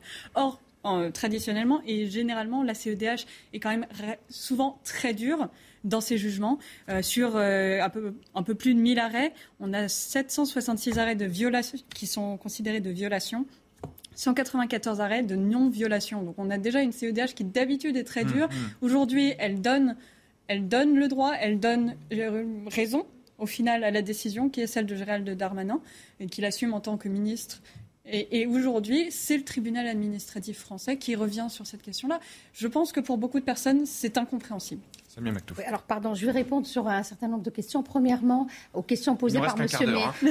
posées par M. Ménard. Oui, cet imam n'a à l'évidence pas sa place au sein de notre République et ce certainement pas le respect du droit à la liberté d'expression qui a été consacré par le magistrat administratif. Pour ce qui est de la CEDH, elle n'a pas autorisé, mais elle a refusé de prononcer des mesures provisoires en application de l'article 39. Je ne rentrerai pas dans les détails. Hmm. Mais elle n'a pas autorisé, elle a refusé. Ce qui est clair, c'est que tout le monde disait la CEDH va hmm. casser. Non, mais et la dans CEDH a refusé. Hmm, dans un cas précédent, elle a, elle a accédé à la demande. Euh, en revanche, là, que se passe-t-il C'est ce que j'ai dit et je Donc là, on n'a même pas le bouc émissaire de l'Europe, en tout cas pour certains. là, c'est le droit français. Nous n'avons pas un dossier solide. Je suis désolée de le dire. Euh, le dossier n'était pas suffisamment oui, mais comme le dit Robert Ménard, et, on peut avoir des euh, débats avec Robert Ménard, mais euh, là, on, se contrefiche quelque part de sa vie privée à ce monsieur. Non, mais on bien sûr qu'on se contrefiche. Mais c'est le droit. Bien sûr qu'il faut, on s'en fout de sa vie privée, du respect de sa, de sa vie familiale, lorsqu'il s'agit d'un trouble qui pourrait être apporté à notre vie. Parce que vous savez, les, les, pseudo-attentats, eh comme il les qualifie, eh il y a eu 130 morts récemment et on attaque le, procès de Nice où il y a eu euh, beaucoup de, morts également et des plus de, 2000 parties civiles également. Donc on s'en fiche bien entendu de sa vie privée, sauf que L'état de droit, on ne s'en fiche pas. Aujourd'hui, c'est cet imam-là qui tient le bout judiciaire. Mmh, mmh, mmh. C'est lui qui a saisi la CEDH. C'est lui qui a saisi le tribunal administratif. Et on vient en bout, de, en, bout de, boucle, si je puis le dire. Et ce que je regrette une fois de plus, c'est que ces propos antisémites, ces propos haineux, ces propos... Euh, euh, xénophobes, homophobes, racistes, enfin tout ce que vous voulez, inqualifiables, on a dit tout à l'heure. fait l'objet d'une judiciarisation. Il aurait pu être mm. condamné. Et c'est ce que regrettent les les victimes des attentats, c'est que ces personnes-là ne sont pas, alors qu'on sait tout sur eux depuis 2000, depuis 2000 jusqu'en 2014. Aujourd'hui, il est dans la dissimulation, il est dans la taquilla. Alors monsieur est redevenu monsieur normal, il, a tout effacé, il a tout nettoyé de son, euh, ah, de, son Facebook. Et, puis encore une fois, je me, permets je me permets juste de rebondir là-dessus. Quand je vois notamment euh, le bandeau euh, qui est Imam Iqwisen défaite pour Gérald Darmanin, on ne parle pas aujourd'hui euh, d'une défaite ou d'une victoire personnelle. C'est pas Gérald Darmanin contre l'imam Iqwisen. Ce sont les valeurs de la République, les valeurs de la France contre en tout cas l'imam Iqwisen qui lui prône la violence, prône à très probablement prêcher euh, certaines choses euh, dans certains milieux et ça s'inscrit dans un projet global qui est la lutte contre le terrorisme au sein de notre société. Donc je tiens juste à rectifier le raccourci qu'on peut faire entre euh, victoire pour Gérald Darmanin. Ce n'est pas une victoire politique, c'est une victoire des valeurs de laïcité que nous souhaitons. Parce que vous ne l'avez peut-être pas vu, mais il y avait des guillemets. Et ces guillemets euh, citent une phrase de David Guiraud, euh, député de la France Insoumise. Mais, Ce ne sont pas des guillemets, je sais. une phrase issue de la rédaction de CNews. J'ai bien évidemment vu les guillemets, je les apprécie et je vois mettons le point d'interrogation. Tout à fait. Je l'ai bien évidemment noté et je me doutais bien que ces propos venaient de David Guiraud, puisque lui-même a soutenu, notamment au sein de son groupe, une proposition de résolution qui qualifiait Israël euh, d'un groupe euh, racial. Enfin, vous voyez, quand, quand, on regarde en tout cas aujourd'hui la politique de la France insoumise à l'Assemblée nationale, c'est un petit peu un fourre-tout et c'est. Euh, si on suit la politique de la France insoumise, je crois que on va en parler, de la France Insoumise, dans les prochaines minutes. Mais d'abord, Robert Ménard, simplement, euh, vos amis, j'allais dire du Rassemblement National, on ne sait plus vraiment si ce sont vos amis, mais euh, Sébastien Chenu était avec nous euh, tout à l'heure, député Rassemblement National du Nord, et il nous disait le problème, c'est la définition de l'islamisme. Est-ce que vous êtes d'accord avec ça?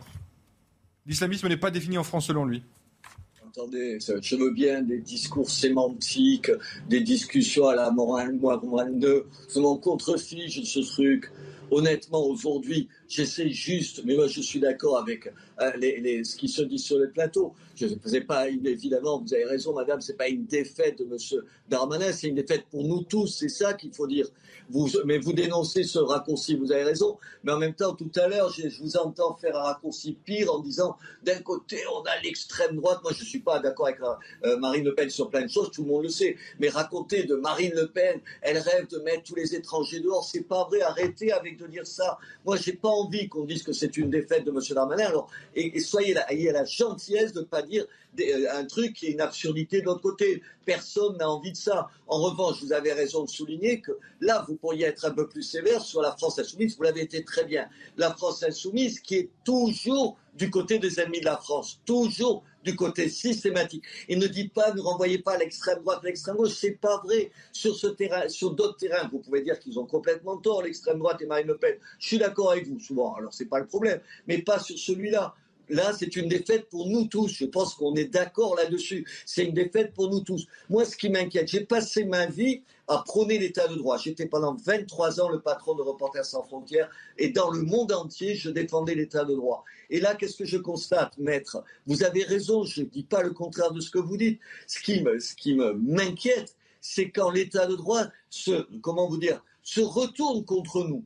Vous voyez ce que je veux dire quand l'état de droit ou une pratique de l'état de droit se, se, se, retourne contre ce pourquoi il est construit, c'est-à-dire construit le respect, en l'occurrence des femmes, en l'occurrence des homosexuels, en l'occurrence des juifs, quand l'état de droit, ça devient une protection pour les ennemis des femmes, des juifs, des homosexuels. C'est sur ça que je m'interroge. J'ai pas de réponse. J'ai pas de réponse. Je dis pas qu'il faut balayer l'état de droit. Je le pense évidemment pas. Mais je me dis, qu'est-ce qui se passe? Qu'est-ce qu'il y a dans la tête d'un certain nombre de nos juristes? Parce que je crois qu'il y a ça. Je crois que vous savez, tout à l'heure, madame, vous disiez, il faut lutter contre, l'immigration clandestine. Vous avez raison. Les gens, c'est des clandestins. Mais rappelez-vous en termes de langage, vous allez dire, je suis contradictoire, tout à l'heure je disais ne, parlons pas trop de mots. Vous rappelez, on ne parlait pas de clandestins, jamais. On parlait de sans-papiers. C'est pas tout à fait la même chose. Comme si, au fond, c'était nous qui n'avions pas accordé les papiers nécessaires pour que les gens restent ici. Mais il, il faudrait faire une révolution et dire un type qui est clandestin, il est en dehors de la loi. En dehors de la loi et on va être sévère. Je suis content que M. Darmanin le dise, madame, qui est à Renaissance. Mais pardon de vous rappeler, je ne veux pas polémiquer, mais pendant les cinq dernières années, je n'ai pas eu le sentiment tous les jours que ce soit la politique que vous aviez adoptée. Je me réjouis, je vous le dis tout de suite, je me réjouis de, votre, de vos positions différentes. Attendez, sur ne haussez pas la tête, je peux sortir 25 la, loi séparatisme et l'objectif de la loi séparatisme qui a été mise en place, justement, ça a été de lutter contre certains réseaux terroristes ou certains réseaux islamistes. Mais madame, mais combien, pendant combien d'années vous avez dit, vous avez fait le contraire? J'ai des déclarations là de M. Darmanin. Et pendant combien d'années, M. Ménard, votre parti, qu'il n'y a aucun, qu'il a pas du tout nuancé sur certains sujets avec une position et vous devez le rappeler, votre parti, si vous voulez qu'on remonte à des années euh, auparavant, je peux le dire également, votre parti, le Rassemblement national, a parfois tenu effectivement des propos très durs. Et très, très blessant parfois pour certaines communautés de notre pays et à l'égard en tout cas de tout étranger. Donc moi ce que je vous dis c'est qu'il existe une troisième voie entre celle de l'extrême gauche, de l'extrême droite qui est la proposition que nous souhaitons porter et qui est celle de dire que les étrangers sont bienvenus sur notre sol à partir du moment où ils respectent les principes de notre République. Mais là vous dites la même chose finalement Robert. Non non non, deux choses. Deux choses. Euh, votre parti, j'ai jamais été au Rassemblement national, alors vous vous adressez au Rassemblement national, madame. Essayons d'être juste un peu sérieux dans une discussion. Écoutez, moi je vais vous prendre, mais moi je ne demande pas la révolution, Je demande que vous fassiez ce que vous n'avez jamais fait, c'est appliquer la loi. Je vais vous donner un exemple. Tout à l'heure, je faisais allusion. Je suis, comme maire de Béziers, le président, vous savez, d'un centre de demandeurs d'asile. Mhm. Comme partout ailleurs, il y a 60% de gens qui sont déboutés du droit d'asile. C'est pas moi, c'est l'État qui les déboute. À juste raison, ils n'ont aucune raison d'être considérés comme des demandeurs d'asile. Je cite le chiffre de l'Élysée. C'est 60%. Normalement, la loi dit qu'on les ramène à la frontière et qu'ils sortent de ce pays où ils n'ont plus de place. Dans seulement, c'est l'Élysée, c'est pas mon chiffre, je crois qu'il est encore moins inférieur, mais prenons l'Élysée. C'est le ministère de l'Intérieur, pour être précis, Robert Ménard. Oui, non, non, mais c'est parce que je l'ai lu. Non, non, c'est l'Élysée. Je l'ai lu dans un communiqué de l'Élysée. Pardon. Ça doit venir du ministère de l'Intérieur, mais je cite l'Élysée parce que c'est un communiqué de l'Élysée. D'accord. L'Élysée dit il y en a 15% qui sont reconduits à la frontière. Ça veut dire, madame, qu'il y en a 85% qui ne le sont pas. Moi, je ne suis pas d'extrême droite, madame. Je demande juste qu'on applique la loi. Hmm. Pardon de vous le dire, que vous avez fait preuve, j'espère que ce n'est plus le cas, pendant des années et des années, depuis que, vous, que vous, M. Macron a gagné. Monsieur Ménard, vous parlez, du, vous parlez, du, passé, moi je vous parle du futur. Et ça sera tout l'objet du oh, projet de loi immigration que nous souhaiterons porter dans les prochains mois. Mais moi, quand je suis capable, quand mes amis font une connerie, je le dis, madame. Alors j'aimerais de temps en temps d'entendre de vous. On peut en témoigner, Robert Ménard.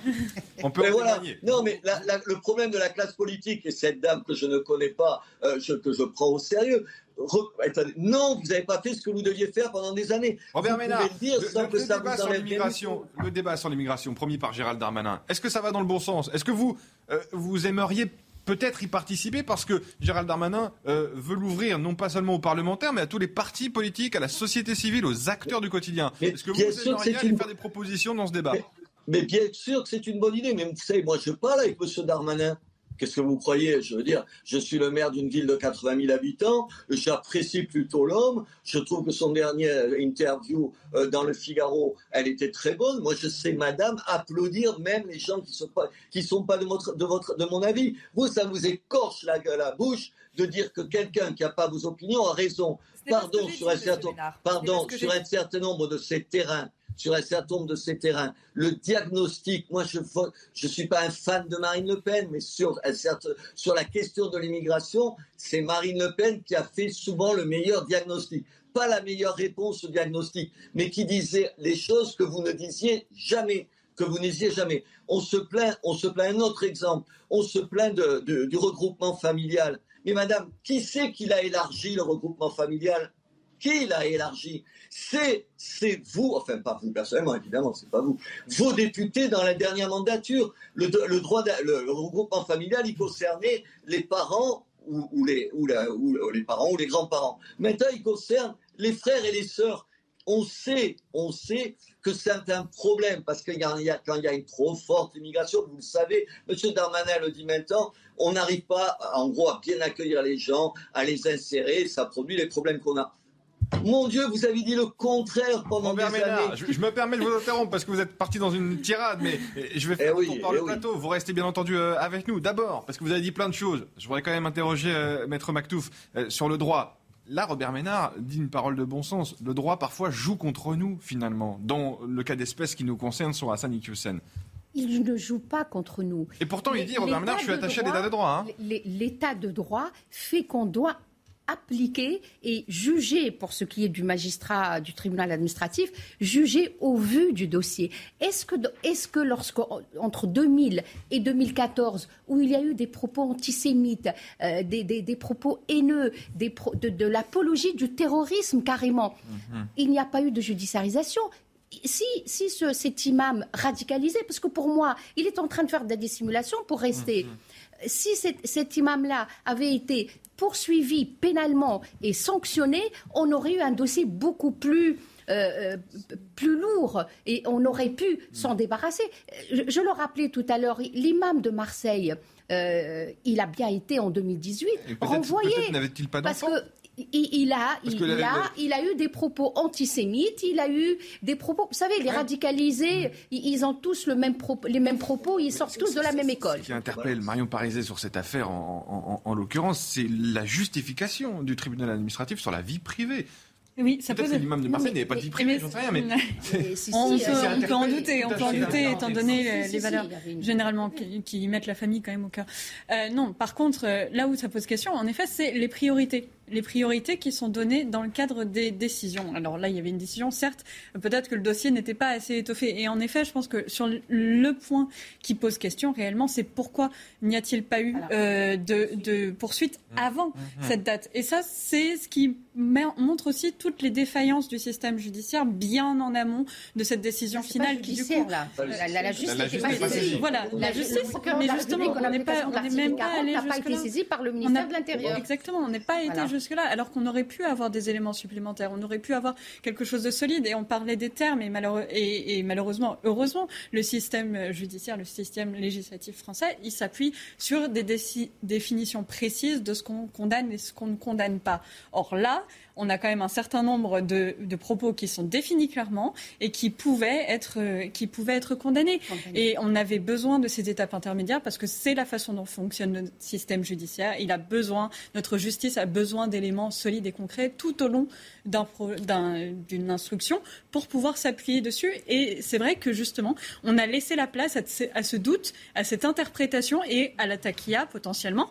Euh, on ne peut pas euh, le définir, mais c'est justement là toute la stratégie de cet is- islam, de ce totalitarisme islamique, qui est un islam politique et qui est bien compliqué pour notre système judiciaire et à- à aborder, puisque nous ne sommes pas en mesure et nous ne savons pas prendre en compte, nous ne savons pas euh, le, le prouver qu'il y a ce phénomène de takia. de dissimulation. Un mot de politique avant de, de s'interrompre quelques secondes, Alexandre Chauveau, avec vous. Cette réaction, j'aimerais qu'on qu'on voit de David Guiraud, le député euh, de la France Insoumise euh, du Nord, qui avait déjà manifesté sa désapprobation à la suite de l'annonce de cette expulsion de, de cet imam.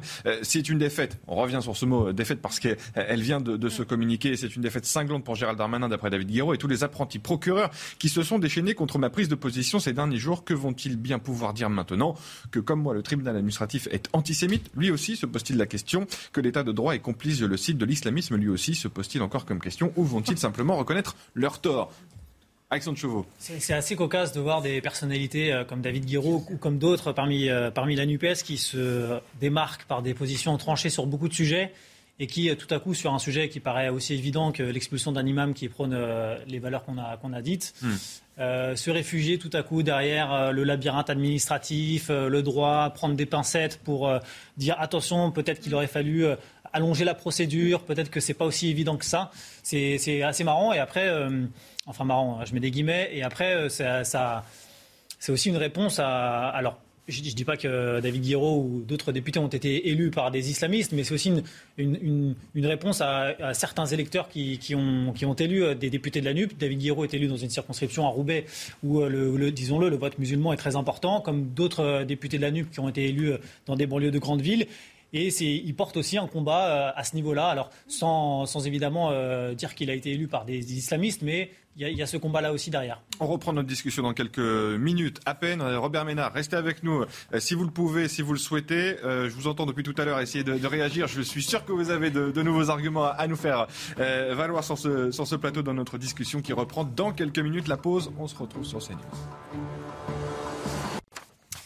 De retour sur le plateau de CNews. Merci d'être avec nous. Si vous nous rejoignez, vous regardez Punchline. On est ensemble jusqu'à 20h. Nous sommes toujours avec Marion Paris, spécialiste en politique publique. Shannon Seban, conseillère municipale Renaissance dans la ville de Rony-sous-Bois. Samia Maktouf, avocate. Et Alexandre Chauveau, journaliste euh, chez Europe 1. Robert Ménard est avec nous à distance, maire de, Béziers. Je voulais simplement euh, euh, poursuivre notre discussion au sujet de David Guiraud, ce député de la, France Insoumise qui avait dans un premier temps, j'avais oublié le journal, on me le rappelle, le journal. On est parti trop vite, Robert Ménard. Ne vous inquiétez pas. Le rappel des titres, Vincent Fandez, et on revient vers vous. Merci beaucoup, cher Loïc. Et à la une, le second volet de mesures en faveur du pouvoir d'achat qui a été définitivement adopté hier. Le Sénat a donné son feu vert après celui de l'Assemblée nationale. Le texte contient notamment cette ristourne de 30 centimes sur les carburants. Nouvelle hausse en termes de création d'emplois en France. L'emploi salarié a augmenté de 0,5% au deuxième trimestre selon l'INSEE.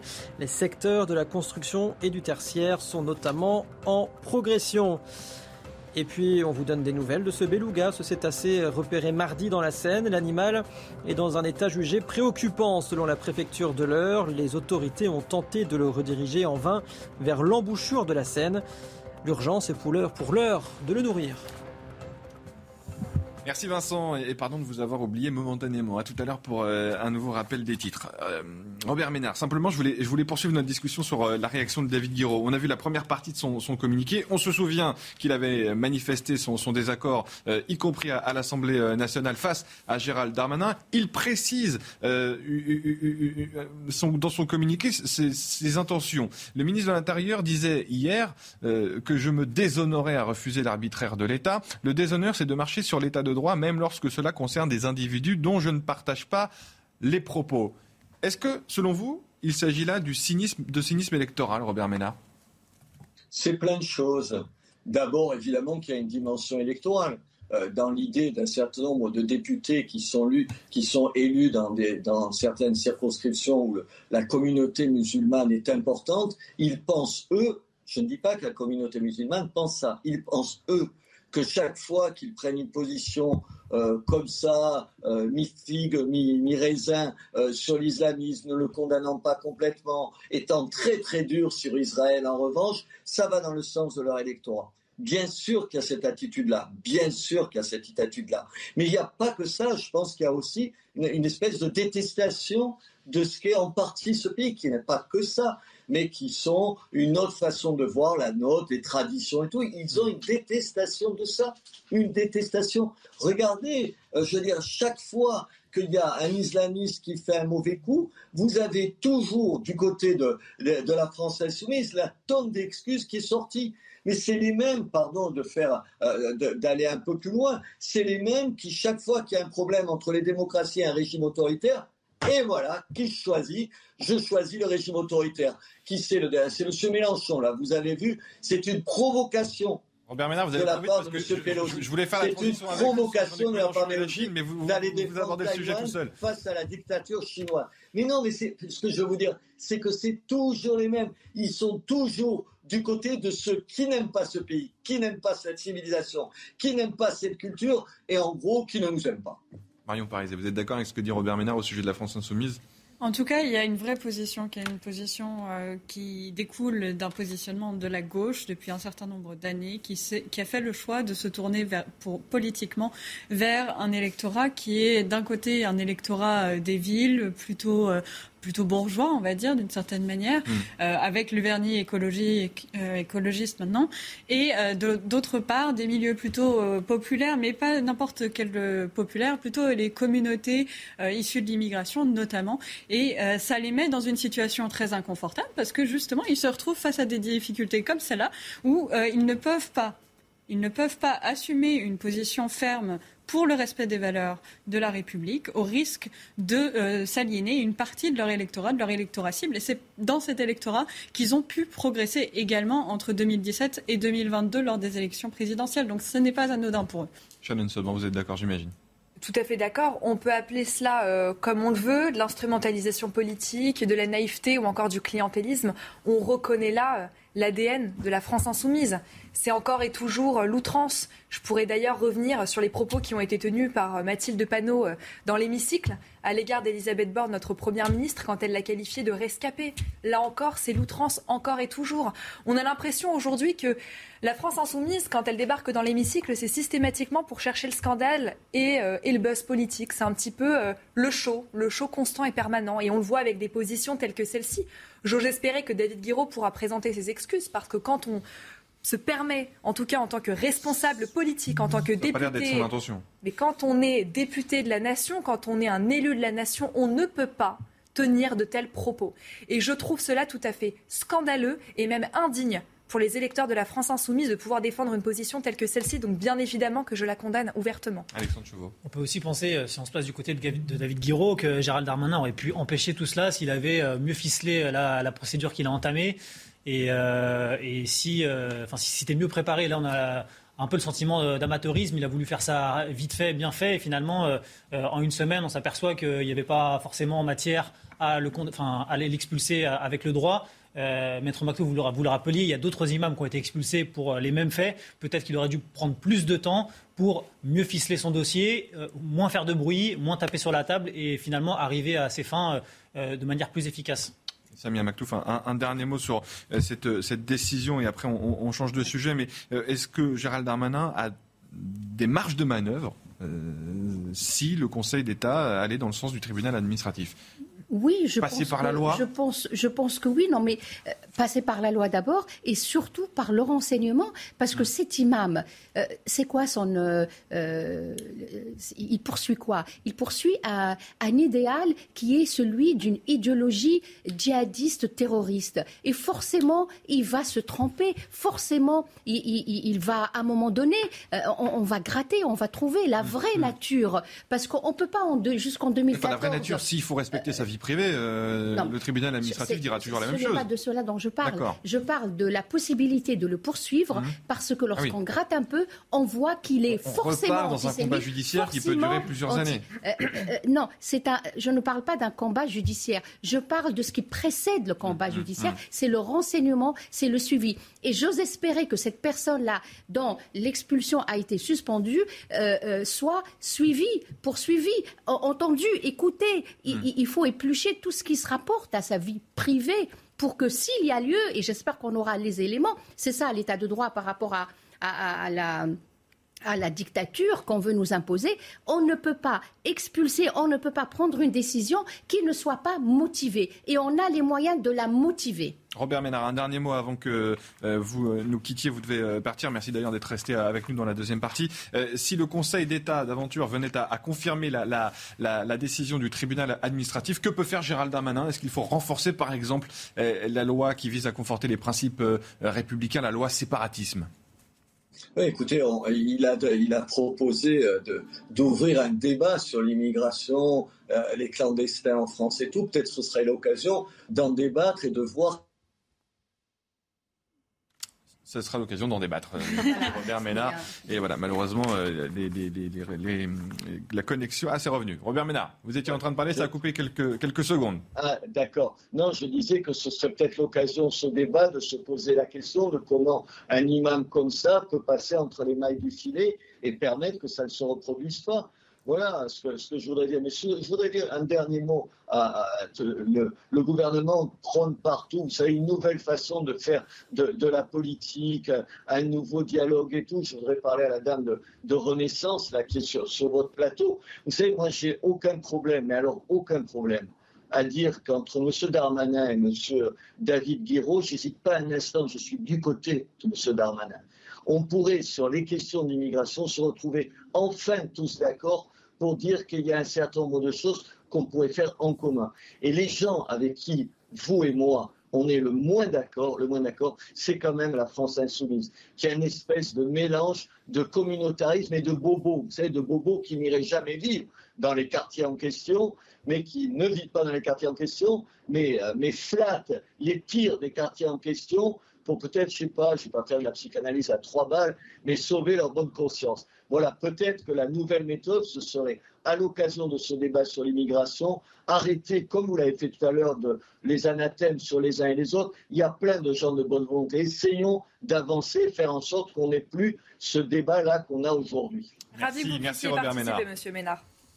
Merci Robert Ménard d'avoir été, euh, été avec nous euh, ce soir euh, sur, sur CNews et, et, dans Punchline. Merci beaucoup et vous allez peut-être pouvoir nous, nous écouter dans, le, dans notre prochain débat parce que vous l'avez abordé tout à l'heure, Jean-Luc Mélenchon et cette position controversée, y compris au sein de la, la, NUPES au sujet de la Chine, le droit international qui, selon Jean-Luc Mélenchon, défend le concept d'une seule Chine et la France du général de Gaulle également. C'est une position très controversée. Certains alliés de Jean-Luc Mélenchon ne sont pas euh, d'accord. On va voir euh, certaines réactions, mais d'abord retour sur les faits avec euh, Alexis Vallée. C'est une mise en perspective de Jean-Luc Mélenchon et de son rapport au dictateur à travers la planète. C'est ce que disait tout à l'heure quelque part Robert Ménard. Alexis Vallée.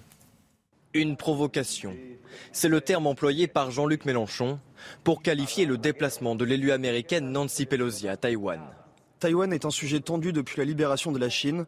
Mais pour les Français depuis 1965 et le général de Gaulle, il n'y a qu'une seule Chine. Taïwan est une composante à part entière de la Chine. Une position remarquée et saluée par l'ambassade de Chine en France. Merci Jean-Luc Mélenchon pour son soutien constant à la politique d'une seule Chine.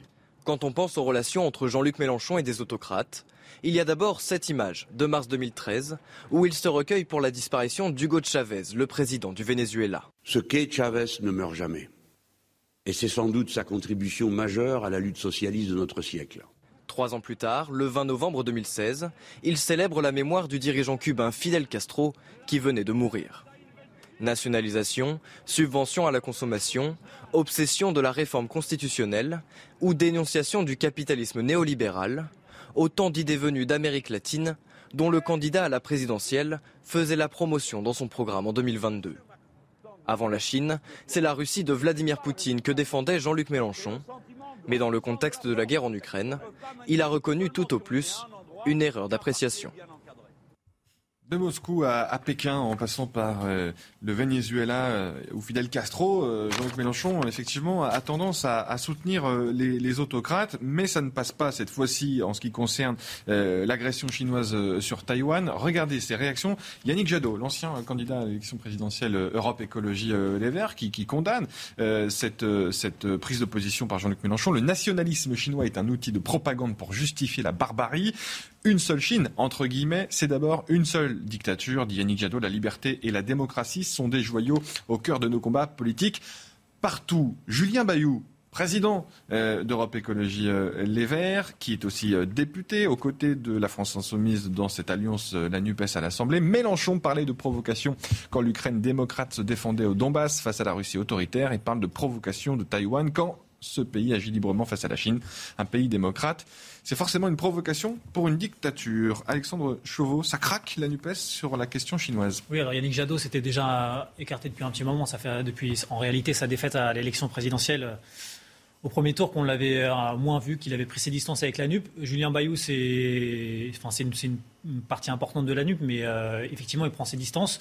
Non, Jean-Luc Mélenchon, dans son, dans son blog, dans son billet, il il, tape aussi beaucoup sur les, États-Unis et hmm. un peu dans, la tradition euh, d'une certaine gauche euh, anti-américaine, anti-impérialiste. Euh, il, il, critique en l'occurrence la visite de Nancy Pelosi à Taipei et il reprend effectivement les éléments, les éléments de langage de, la Chine. C'est intéressant parce que pendant des années, il, a, il s'en est pris aux journalistes qui lui rappelaient sa connivence avec, avec Chavez, avec le Venezuela. Il n'arrêtait pas de, de, dire à chaque fois arrêtez de m'embêter avec le Venezuela. Finalement, cet été, il refait une tournée en Amérique latine. Euh, pendant la présidentielle, euh, il a eu. C'est pas celui qu'on a le plus pâti, mais il avait euh, des positions qui ont été critiquées vis-à-vis de la Russie de Vladimir Poutine. Encore une fois, lui, il n'en a pas souffert, tout comme Marine Le Pen d'ailleurs. C'est plutôt Eric Zemmour qui a, chuté à ce moment-là de, la guerre en Ukraine. là, il reprend les, propos de, enfin, les éléments de langage de la Chine on a l'impression que dès qu'il y a un panneau, il, hmm. il, tombe dedans. Quoi. Donc, euh, Est-ce que c'est cette obsession, euh, parfois, qu'on peut reprocher à, Jean-Luc Mélenchon, euh, Marion Pariset, contre les États-Unis, qui, qui, provoque finalement ces, prises de position de la part de, Jean-Luc Mélenchon? Oui, c'est historique. Hein, chez lui, on le trouve sur tous les pays, on l'a déjà dit. ce qui est intéressant, c'est qu'on parlait de, de taquilla tout à l'heure, mais en fait, en relation internationale, il y a un concept, c'est la guerre hybride. Hmm. Et la guerre hybride, c'est exactement ce que fait la Chine, notamment euh, en cachant ses intentions, en avançant à petits pas de manière assez insidieuse. Et en prenant cette position, il valide et finalement il, tombe dans le panneau. Il vient participer, un peu comme euh, on utilisait l'expression idiot utile pour la stratégie de l'URSS. Aujourd'hui, on a l'idiot utile de la Chine à travers Jean-Luc Mélenchon, d'une certaine manière. Mais, à force, il va être l'idiot utile de pas mal de. oui, là, il est de pas mal de monde. Mais au final, c'est vraiment ce qui est inscrit dans sa nature, dans son combat qui vient bien plus profondément, son lien avec, euh, avec les républiques communistes et. Hmm.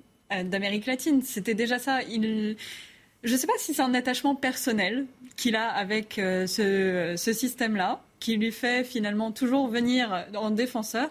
Mais en effet, là, on touche à la limite parce que ça va être, ça peut être un point de discordance principal au sein de la Nupes. Rachel, ça va peut-être vous arranger, vous, que la Nupes euh, explose en vol. Euh, mais en revanche, est-ce que vous êtes d'accord peut-être avec euh, ce que disait Robert Ménard? À chaque fois qu'il y a le mal, la France insoumise est de ce côté-là. C'est en gros ce que disait Robert Ménard. Il caricature sans doute, mais c'est un peu l'impression que ça donne, à la fois sur notre question précédente sur l'expulsion de l'imam avec la position de David Et là, sur la Chine, dossier infiniment grave à l'échelle internationale, Jean-Luc Mélenchon qui, qui, défend cette position contre vents et marées, contre tous, y compris dans son camp. Bien sûr, vous faites bien de le rappeler, mais je crois que ce qu'il faut aussi rappeler, c'est qu'après avoir défendu la Russie dans le cadre du conflit avec l'Ukraine, aujourd'hui, Jean-Luc Mélenchon, en étant adoubé par l'ambassade euh, de Chine en France, prouve une nouvelle fois et ne cache plus son attrait, si je puis dire, pour euh, les régimes totalitaires et pour les régimes dictatoriaux. Euh, aujourd'hui, j'ai l'impression que qui dit dictature dit Jean-Luc Mélenchon, qui dit... On voit le tweet de l'ambassade de, Chine. Merci Jean-Luc Mélenchon pour son soutien constant à la politique d'une seule Bien évidemment, mais on a l'impression qu'aujourd'hui, Jean-Luc Mélenchon est contre les valeurs de liberté, contre les valeurs de républicaines et du côté du camp des, des, dictateurs. Euh, je tiens quand même à rappeler aujourd'hui que les propos de l'ambassadeur de Chine en France ont été très durs. Ces propos, c'est tout de même de dire qu'une fois qu'il y aura la réunification avec Taïwan, ils prôneront en tout cas une rééducation des populations pour qu'ils deviennent patriotes. Hmm. On en est là. Euh, et aujourd'hui, vous savez, on dit souvent euh, un adage commun, dis-moi avec qui, qui tu fréquentes, je te dirai qui tu es. Eh bien, aujourd'hui, on se rend compte que, bien évidemment, l'ADN de la France insoumise et l'ADN de Jean-Luc Mélenchon, c'est du côté de la dictature. Et vous me posiez la question euh, tout à l'heure. Euh, aujourd'hui, on a l'impression que, effectivement, la coalition de la NUP, sur beaucoup de sujets, je pense notamment au nucléaire, je pense, il y a beaucoup de sujets sur lesquels la coalition de la NUP n'arrivera pas à se mettre d'accord au cours de ce quinquennat. Euh, et j'ai hâte de voir en tout cas ce que ça donnera sur un bon nombre de sujets. Là, on parle de politique étrangère, mais sur les questions liées à l'environnement et sur les questions notamment liées au pouvoir d'achat, à l'économie, il y a des points de discordance qui sont majeurs. Ils avaient assumé dès le départ, d'ailleurs au moment de la création de la NUPES, que la politique étrangère n'étant pas quand il y avait la question de, devenir Premier ministre, dans les compétences et dans les prérogatives du Premier ministre, il s'autorisait d'avoir des, des dissensions. Mais ça, c'était avant. C'était avant le résultat des législatives. C'était mm. avant que maintenant le jeu s'enclenche. Et donc aujourd'hui, ça ne veut pas dire qu'ils tiendront cette même ligne sur la durée. La NUPES va, craquer, Alexandre Chauveau, c'est inéluctable. Comme, le, comme, on vient de le dire, euh, depuis le départ, ils ont assumé leurs divergences. Euh, c'était une stratégie électorale qui a, payé. Après, on ne découvre pas qu'effectivement, sur toute une série de sujets, sur, vous parler de, l'étranger, mais sur la question de l'Europe, mmh. sur la question effectivement du nucléaire, de la laïcité, il y a des divergences. Après, euh, c'est assez sain aussi démocratiquement que chacun, au sein de cette euh, coalition de gauche, exprime ses, ses positions.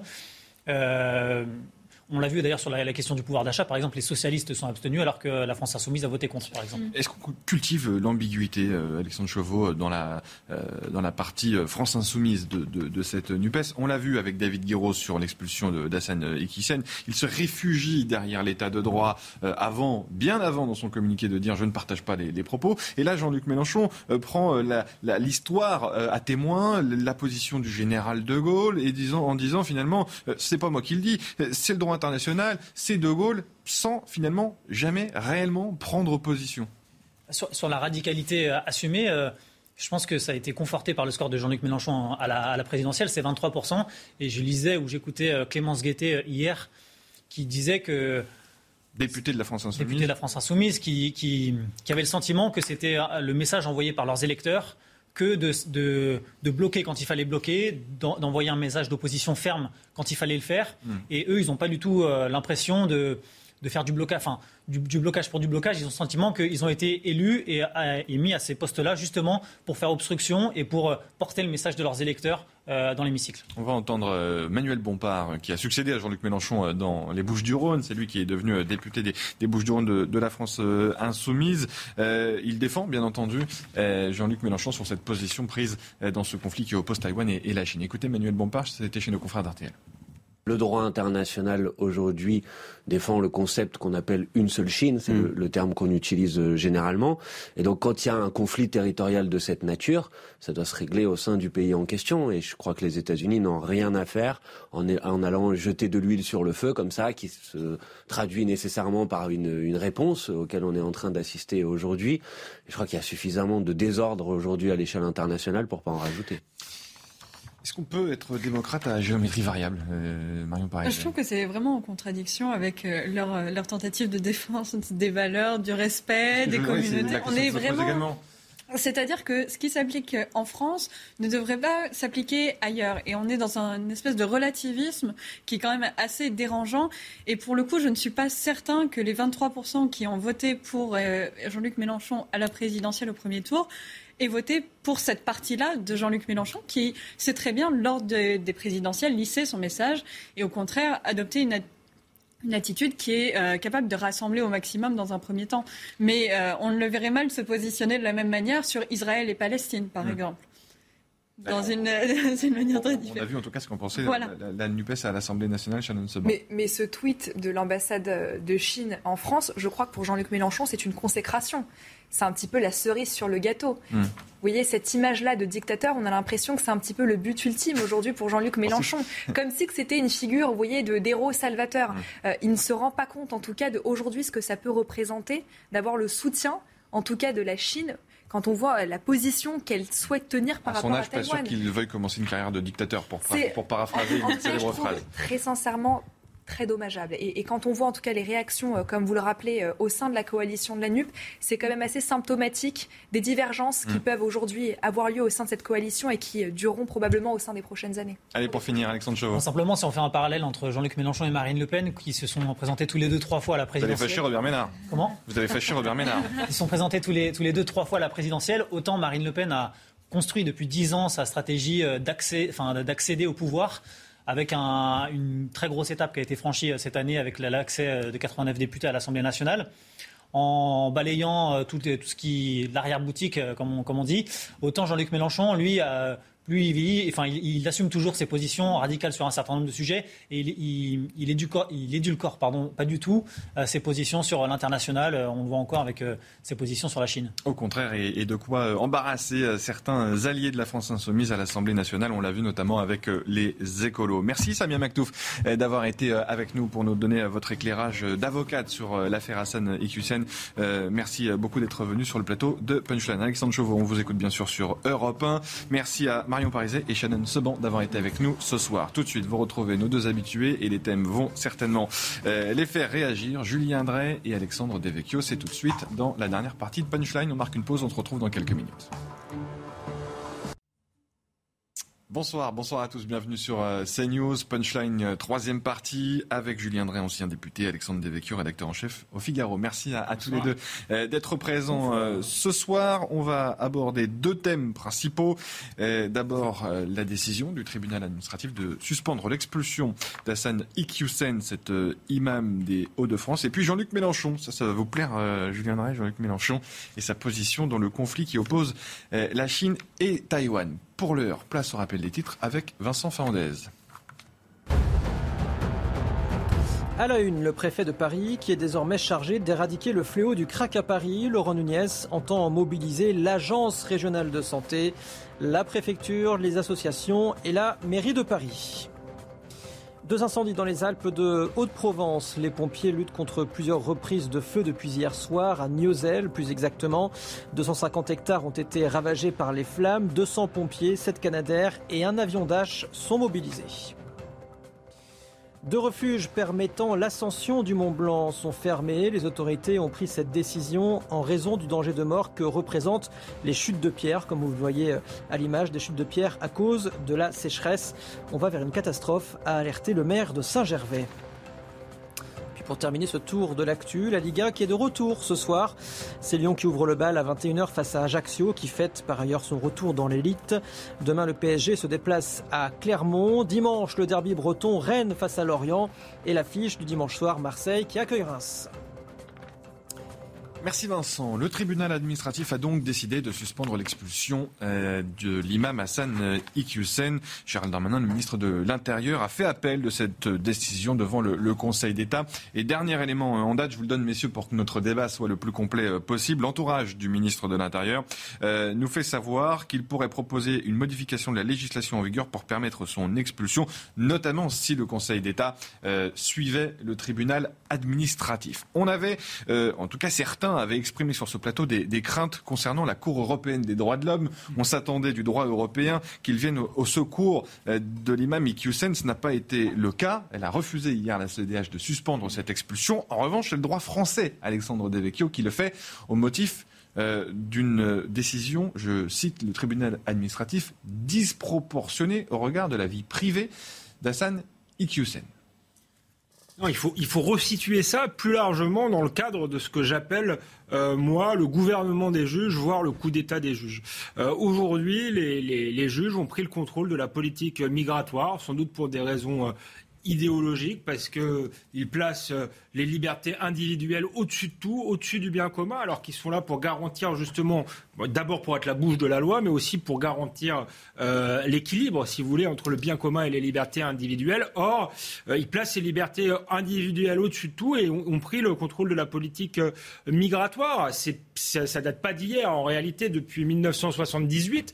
Euh, euh, Raymond Barre avait décidé d'abolir le regroupement familial, hein, qui avait été décidé 80, 4 ans avant par le, gouvernement Chirac, du, même Valéry Giscard d'Estaing, s'était rendu compte qu'ils avaient fait une erreur. Et là, le juge administratif avait déjà cassé cette décision euh, au nom de la vie privée, euh, euh, du respect des, des, droits individuels. Donc c'est une lente évolution, mais qui pose aujourd'hui un problème démocratique fondamentale. Euh, je pense qu'une démocratie qui fonctionne bien, c'est le, euh, le, gouvernement, l'exécutif qui prend la loi, parce que l'exécutif est l'émanation de la souveraineté populaire. Mmh. Et ensuite, les juges sont là pour euh, appliquer, pour faire appliquer les lois et non pour produire euh, du droit. Donc c'est une dérive très grave, mais aussi parce que le politique euh, a laissé faire. Et euh, hier, on en discutait avec Julien Drey. Moi, je disais que la seule solution aujourd'hui, c'est un référendum pour réaffirmer la souveraineté populaire. Je pense qu'il faut inscrire dans la, la, Constitution le droit imprescriptible des gouvernements, de l'exécutif, à choisir qui vient dans le pays et qui en repart. Il est né en France, hein, cet, cet, imam, on, on, on le rappelle. Il est, en France, il, est, il est étranger. C'est parce que vous ferez un référendum que pour autant vous n'aurez pas les tribunaux hum. qui euh, casseront des décisions. Ça, c'est. C'est un effet de tribune, ça.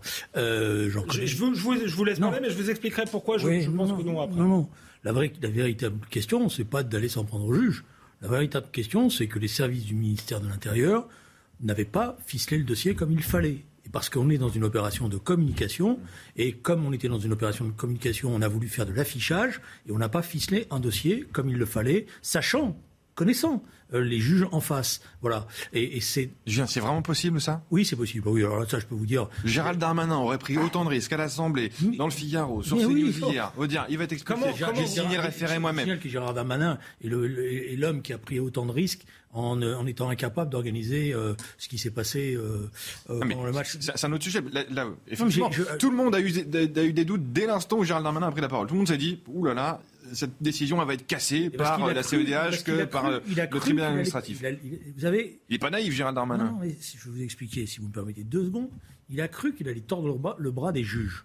Donc il a dit je vais passer en force et les juges ne vont pas s'opposer à moi. On comprend mieux donc, comme ça. Donc il a cru qu'il allait pouvoir euh, prendre l'opinion à témoin mmh. et dire, voyez, les, les, juges, etc. et tout. Donc, il est passé en force. Et dans ces cas-là, l'appareil judiciaire, vous pouvez faire tout ce que vous voulez, faire tous les référendums que vous voulez. L'appareil judiciaire, il se révolte, il ne supporte pas mmh. qu'on lui fasse ça et il bloque. Voilà.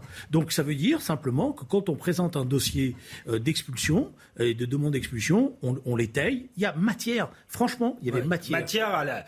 il est plus qu'étayé. Voilà, on avait, voit bien que les juges font de la politique. Il y avait, encore une matière, fois, parce qu'il est plus qu'étayé le, le, il y avait, le il y avait, Non, mais ça dépend. Moi, j'ai pas le dossier en tant que tel. Non, mais on a les phrases, on a les propos tenus, parfois même donc, publics sur donc, les réseaux sociaux. Donc, il y a matière.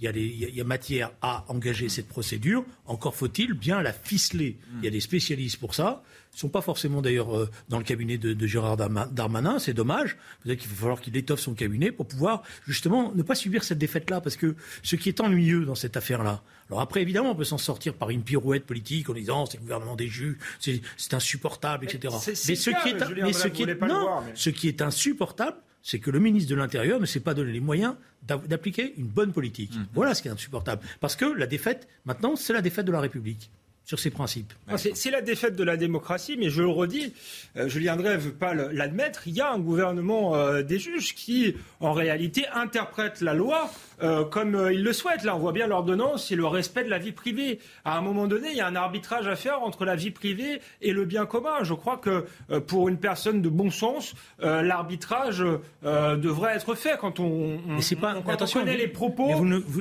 la, ce que vous dites, je m'excuse de vous le dire, Alexandre, mais vous allez peut-être qu'on ira ensemble faire un tour devant des séances du tribunal administratif.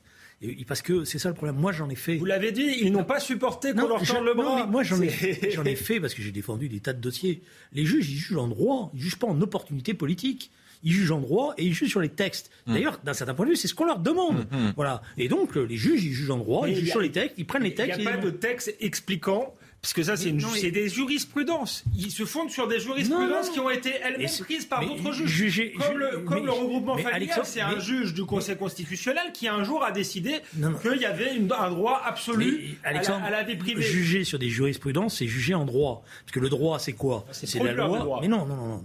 C'est comme ça que ça se passe. Je m'excuse, je ne veux pas faire professeur de droit, je n'ai pas les qualités, mais vous avez un texte législatif et après vous avez sa application. Et cette application des textes donne lieu à des jurisprudences. Et c'est ces jurisprudences qui font vivre le droit d'ailleurs. C'est comme ça mmh, qu'on l'appelle. Et donc, euh, vous, pouvez, dire il y a des jurisprudences, mais les jurisprudences, c'est l'application euh, du texte. Et après, d'ailleurs, quand vous présentez un dossier, vous vous fiez à ces jurisprudences-là et vous faites attention. Donc les conseillers du ministre auraient dû dire attention, on a une jurisprudence là-dessus, on a une jurisprudence là-dessus. Mmh. Donc on risque l'échec. Vous savez, j'ai assisté. quels sont les moyens? Quels sont... Je n'ai pas, je est-ce qu'il y avait des moyens de contourner ces jurisprudences-là Non, je, n'ai pas, je n'ai pas, je me permettrai pas. Vous, vous, dites, ce que vous dites est vrai, mais dans une démocratie qui fonctionne bien, et je pense que pour les téléspectateurs, il faut qu'ils comprennent, la démocratie ne fonctionne plus bien. Non, mais ne fonctionne plus bien. C'est pas moi qui le dis, c'est comme quelqu'un comme Jean-Éric Schottel, ancien patron du Conseil constitutionnel, qui dit que les juges ne jugent plus euh, en fonction des lois votées par l'exécutif, mais vous appelez ça faire vivre le droit, moi j'appelle ça faire la loi, euh, juge en fonction de principes qu'il juge supérieurs. Il, il, pense que ça ne relève pas de la politique, que ça relève de principes supérieurs de liberté individuelle, et il s'arroge le droit de, de, produire de produire la loi. Et je pense que c'est une, une, grave dérive, et il est temps que les politiques y remédient. Et Gérald Darmanin, je vais vous dire, moi je l'ai beaucoup critiqué. J'ai dit hier que je craignais que c'était l'imam qui cache la forêt, que je craignais l'opération de, communication. Mais il a bien fait, euh, je pense, d'y aller parce que les masques tombent. Les masques tombent sur une partie euh, de la communauté musulmane qui est en pleine dérive extrémiste et qui soutient cet imam. Et ça, ça les masques tombent aussi sur le, le, poids aujourd'hui euh, des juges dans, les, dans, dans, la politique. En réalité, ils se cachent derrière l'état de droit, mais je suis désolé, euh, ils font de la politique et c'est d'autant plus vrai. Non, mais ça, c'est, que... ça, c'est un discours que je connais, c'est un discours idéologique. Contre... C'est, c'est pas qu'il me plaît pas, c'est que pour partie, il est faux.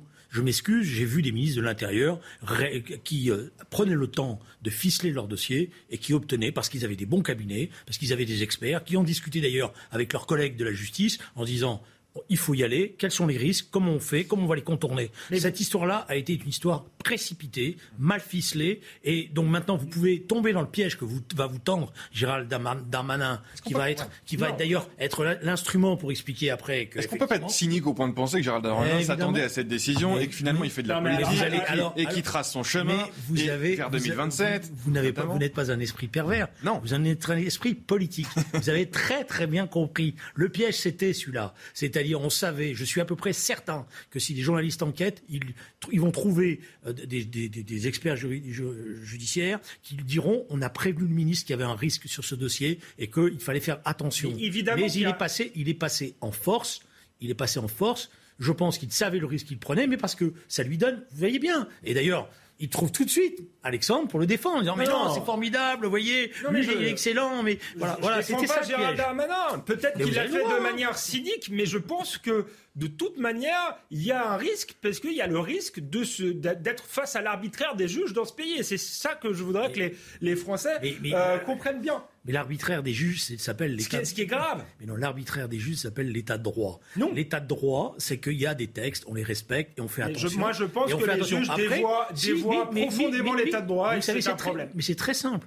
D'ailleurs, on va voir. Si y a, la loi est mal faite ou est mal interprétée, eh ben, il faudra la corriger. Et donc, on, reviendra devant, on reviendra devant l'Assemblée nationale. mais... vous savez, Charles Pasqua, grand Charles Pasqua, pour qui moi... Lointain prédécesseur de Gérald Darmanin. Voilà, euh, pour qui j'avais beaucoup de... Euh, que j'ai beaucoup combattu, mais j'avais aussi beaucoup de respect, parce que je respectais l'homme, euh, même s'il y avait des tas de divergences et qu'il y a eu des moments d'extrême tension avec lui sur un certain nombre de dossiers. Lui-même avait essayé en 93 euh, de, même, il était même prêt à aller à un référendum, et finalement tout ça a fini en nœud de boudin, notamment sur les textes sur l'immigration. Voilà. Oui, mais parce que, parce que le problème était le même et que. Non, non, ça n'a rien à voir. C'était sur le droit d'asile, là. Oui, mais c'est oui, c'est pareil, mais c'est un juge qui a, qui a cassé euh, les lois Pasqua de, de, de, 93. Et ensuite, il, a sans doute jugé qu'il n'avait pas l'opportunité politique pour faire un référendum. Non, après, après, tout simplement, il y a eu, d'ailleurs, d'après moi, c'est en ce sens-là que ça pose problème. C'est juste pour l'histoire. Après, il y a eu une modification de la Constitution qui a été acceptée, qui voulait tenter, qui n'a pas été prise mmh. d'ailleurs. C'est-à-dire qu'il voulait modifier l'article 1 de la Constitution qui disait que tout réfugié politique. il faut, un référendum pour ça. Euh, que tout réfugié politique pouvait, euh, devait euh, être pris en considération. Et lui voulait transformer ça en pouvait. Et je me rappelle d'un débat qui a eu lieu dans l'hémicycle, d'un débat, y compris avec François Mitterrand, où euh, un certain nombre de députés, de jeunes députés, disaient à l'époque, entre le terme peut et le terme doit, c'est pas la même chose. Ben non, c'est pas la même chose. Euh, mais c'est bien pour ça qu'il voulait, qu'il voulait changer la Constitution. c'est exactement ce que j'explique, c'est qu'il faut changer la Constitution. et, il faut en appeler au, peuple, au peuple français. Mais, vous voyez bien, vous êtes, vous êtes dans un État. Ah, mais au moins on a une question sur le référendum hier, on l'avait pas. Avec, cette question, la manière dont vous les choses, je vais vous dire ce qui va se passer. Vous allez aller de référendum en référendum. Pourquoi? Parce qu'à chaque fois. Je vais vous expliquer pourquoi non. Mais de toute manière, vous voyez bien. Vous, voulez, vous voulez pas. Que le droit n'est plus qu'un rapport de force. Vous, eh ben, je pense que je vais vous l'expliquer parce que je pense que c'est en partie vrai. Puisque les juges font de la politique, puisque les juges font de la politique, il faut faire de la politique. Il faut toujours de la politique. Il faut faire de la politique avec eux, face à eux. Tous les gouvernements lorsqu'ils ont des décisions de justice qui ne leur plaisent pas, qu'ils soient de droite ou de gauche, disent les juges font de la politique. Et tous les gouvernements se cassent les dents parce que. Euh, mais vous voyez bien vous-même. Mais non, mais je suis expulser quelqu'un. Je suis certain. Il y a un lourd je dossier. Prends un engagement avec. Je prends un engagement devant vous. Je suis certain que l'équipe de CNews va faire euh, le travail nécessaire et que vous allez avoir des, responsables euh, juridiques qui vont venir vous démontrer qu'on pouvait faire autrement et qu'il fallait simplement prendre le temps de... Ça s'appelle ficeler un dossier, c'est ça le terme. Non, parce que je pense que c'est ce que ça révèle au fond du fond. Tout de même, pour ficeler un dossier, ce que ça révèle, cynisme ou pas de Darmanin, ça révèle que pour expulser quelqu'un qui a un dossier lourd, évident, 91% des Français sont favorables à, à son expulsion. Vous, Moi, je suis voyez le champ de mine. Vous ah voyez le champ de mine que c'est. Donc, euh, donc on voit bien que le. Il faut que ça soit un ermite sans enfant. Euh, bah, de vie privée. Euh, oui, effectivement, qu'il n'ait pas de vie privée. Donc, vous voyez le champ de mine pour expulser un imam radical qui explique que que les, les, les, djihadistes, enfin les femmes doivent applaudir je suis à peu près certain, Je suis à peu près certain que l'atteinte à la sûreté de l'État, par exemple, un motif valable d'expulsion, a été mal présenté dans ce dossier. vous je voyez suis à peu près certain le de l'explication, l'explication donnée par le ministère de l'Intérieur. Non mais je, m'excuse d'être un peu prétentieux sur ces dossiers-là. Vous découvrez pas la dureté de ce non, mais, mais, je m'excuse, je ne suis pas prétentieux. Non, mais si je peux finir un raisonnement. il se trouve que pendant des années, je me suis confronté à ce genre de choses dans ma pratique parlementaire. Donc je vois à peu près comment ça fonctionne. Et je peux, vous allez retrouver dans les journaux officiels des dizaines de débats où à chaque fois les ministres de l'Intérieur viennent et disent il faut changer la loi, on va changer la loi. On a passé notre temps à changer la loi. Hum, hum. Non, mais Alexandre Devecchio veut aller plus loin, il veut changer la Constitution. Oui, changer... changer la Constitution, il y a eu des tentatives de, le faire. Des tentatives, on n'a on a jamais, on jamais été au bout. Mais vous voyez, vous voyez bien euh, que le, le fond du problème, c'est que pour expulser quelqu'un, expulser un délinquant, comme expulser un imam radical, voire expulser tout simplement un clandestin, le nombre de, de, de recours que ça nécessite fait que c'est devenu quasiment impossible. Donc il faut simplifier. c'est vrai, parce que c'est vrai parce qu'on en a on en a expulsé déjà un certain nombre et on a pu le faire parce que à chaque, fois on, on avait pris le temps nécessaire. C'est justement ce qui interroge. Euh, Maître Mactouf qui était avec nous tout à l'heure nous prenait euh, l'exemple de l'imam de Marseille l'année dernière qui a été expulsé vers l'Algérie sans aucune difficulté. Alors il y a quoi? Il y a deux poids deux mesures? Ou Alexandre a raison? Il y a l'arbitraire, il y a l'arbitraire des, juges, c'est tout. Ça dépend contre qui vous. Le, problème, c'est pas celui-là. Alexandre, est-ce que vous avez lu le dossier de l'imam? Est-ce que vous avez lu l'argumentation juridique qui a été présentée par le ministre de l'Intérieur dans ce dossier? Je vous, demande simplement, gentiment et, poliment, de bien regarder et de le confronter à des juristes. Et vous allez voir que je pense que vous, de vous-même, vous me direz, quelle bande d'amateurs au cabinet. Mais non, mais ça peut-être, je, j'en doute pas, mais au-delà de ça, on voit bien que c'est, très compliqué. J'en doute pas. Je, je, je peux imaginer qu'il l'a fait par cynisme pour dire j'agis, mais je suis impuissant, c'est, pas, de ma faute. Ce sont les juges. Mais, il y a quand même un problème. il y a quand même un problème d'une multiplicité de d'un certain point de vue. D'un certain point de vue, je voudrais que vous ayez raison. C'est-à-dire que ça soit simplement cynique. Parce que je pense que justement, on a un problème avec ces ministres de l'Intérieur. C'est pas que du cynisme, c'est qu'ils ont des conseillers qui vont dans le sens du ministre et qui n'osent pas lui dire, Monsieur le ministre, attention. Il y a un danger sur ce dossier, il est fragile. Donc prenons le temps nécessaire. Voilà. Et quand les conseillers ne font pas ce travail-là, parce qu'il y, a des, dans le cabinet, il y a des gens qui sont des spécialistes de ça. Il a des services qui peuvent lui, qui lui disent ça très bien. Et je connais tous ces ministres de l'Intérieur qui, j'en, ai connu plein, de droite comme de gauche. Au-delà de la place Beauvau, c'est un dossier qui remonte même au conseiller du président de la République, mais dans ces cas, du Premier ministre. Mais, le conseiller du président de la République, lui, il valide ce que lui dit le ministre de l'Intérieur, parce qu'en général, il s'initie pas, parce que c'est l'équilibre. Mais je suis à peu près certain, et vous allez voir dans les heures qui viennent, que le ministre de la Justice va dire si on, avait, on vous avait consulté et qu'on avait pris le temps, peut-être qu'on aurait conseillé de faire autrement. Mais on, aurait peut-être expulsé cet imam, mais il y en a beaucoup d'autres euh, à expulser. Il y a beaucoup de délinquants étrangers euh, qui sont sur le territoire et on voit bien que c'est extrêmement compliqué. Et si on veut avoir une politique globale et efficace là-dessus, moi je pense qu'il faut une loi qui rende cela automatique et qui mettent ça entre les mains du politique et plus entre les mains des juges et qu'il faut le faire par la Constitution. Alors peut-être que les juges s'émanciperont. Mais non, mais, moi je crois au rapport de force politique. Je vous ai dit tout à l'heure, il faut là, vous êtes en train de finir. D'accord. Je finis parce que vous m'avez dit tout à l'heure, il faut installer un rapport de force politique avec les juges. Non, je vous la réponse est oui. la réponse est oui. Ça a fonctionné sur ce dossier avec la Cour européenne des droits de l'homme, à force de leur dire euh, qui prennent des décisions politiques. L'Europe, quand même, dans une situation euh, difficile de monter des populistes, fait attention. Les juges font attention avant de prendre euh, des décisions. Et là, il faut faire pareil. Et moi, je pense que le jour où les Français auront validé le, fait que la politique migratoire relève de la politique et de l'exécutif, que les juges n'ont rien à y faire, que c'est euh, au ministère de l'Intérieur de décider qui rentre, qui sort, hmm. euh, les juges pourront pas s'y opposer. Ce que vous êtes en train de définir, ce que vous êtes en train de définir, ça s'appelle la fin de l'état de droit et l'arbitraire. Parce que ça veut dire que c'est l'arbitraire, c'est le ministre qui décide, c'est l'arbitraire. Et justement, notre force, et, l'arbitraire. je crois que c'est une faiblesse. Je, vais vous dire ce que c'est que l'arbitraire. L'arbitraire, c'est la catastrophe. Pourquoi? Parce que vous allez, les ministres vont prendre des décisions, et puis un jour, ils vont prendre la mauvaise décision. Vous aurez une mobilisation européenne, internationale, etc. Et toute leur politique tombera par terre. Et c'est en ce sens-là qu'il faut se protéger par des procédures de droit qui sont ficelées et bien ficelées. Mais l'arsenal juridique, il existe aujourd'hui. Si on veut expulser, si on veut appliquer les politiques, il existe.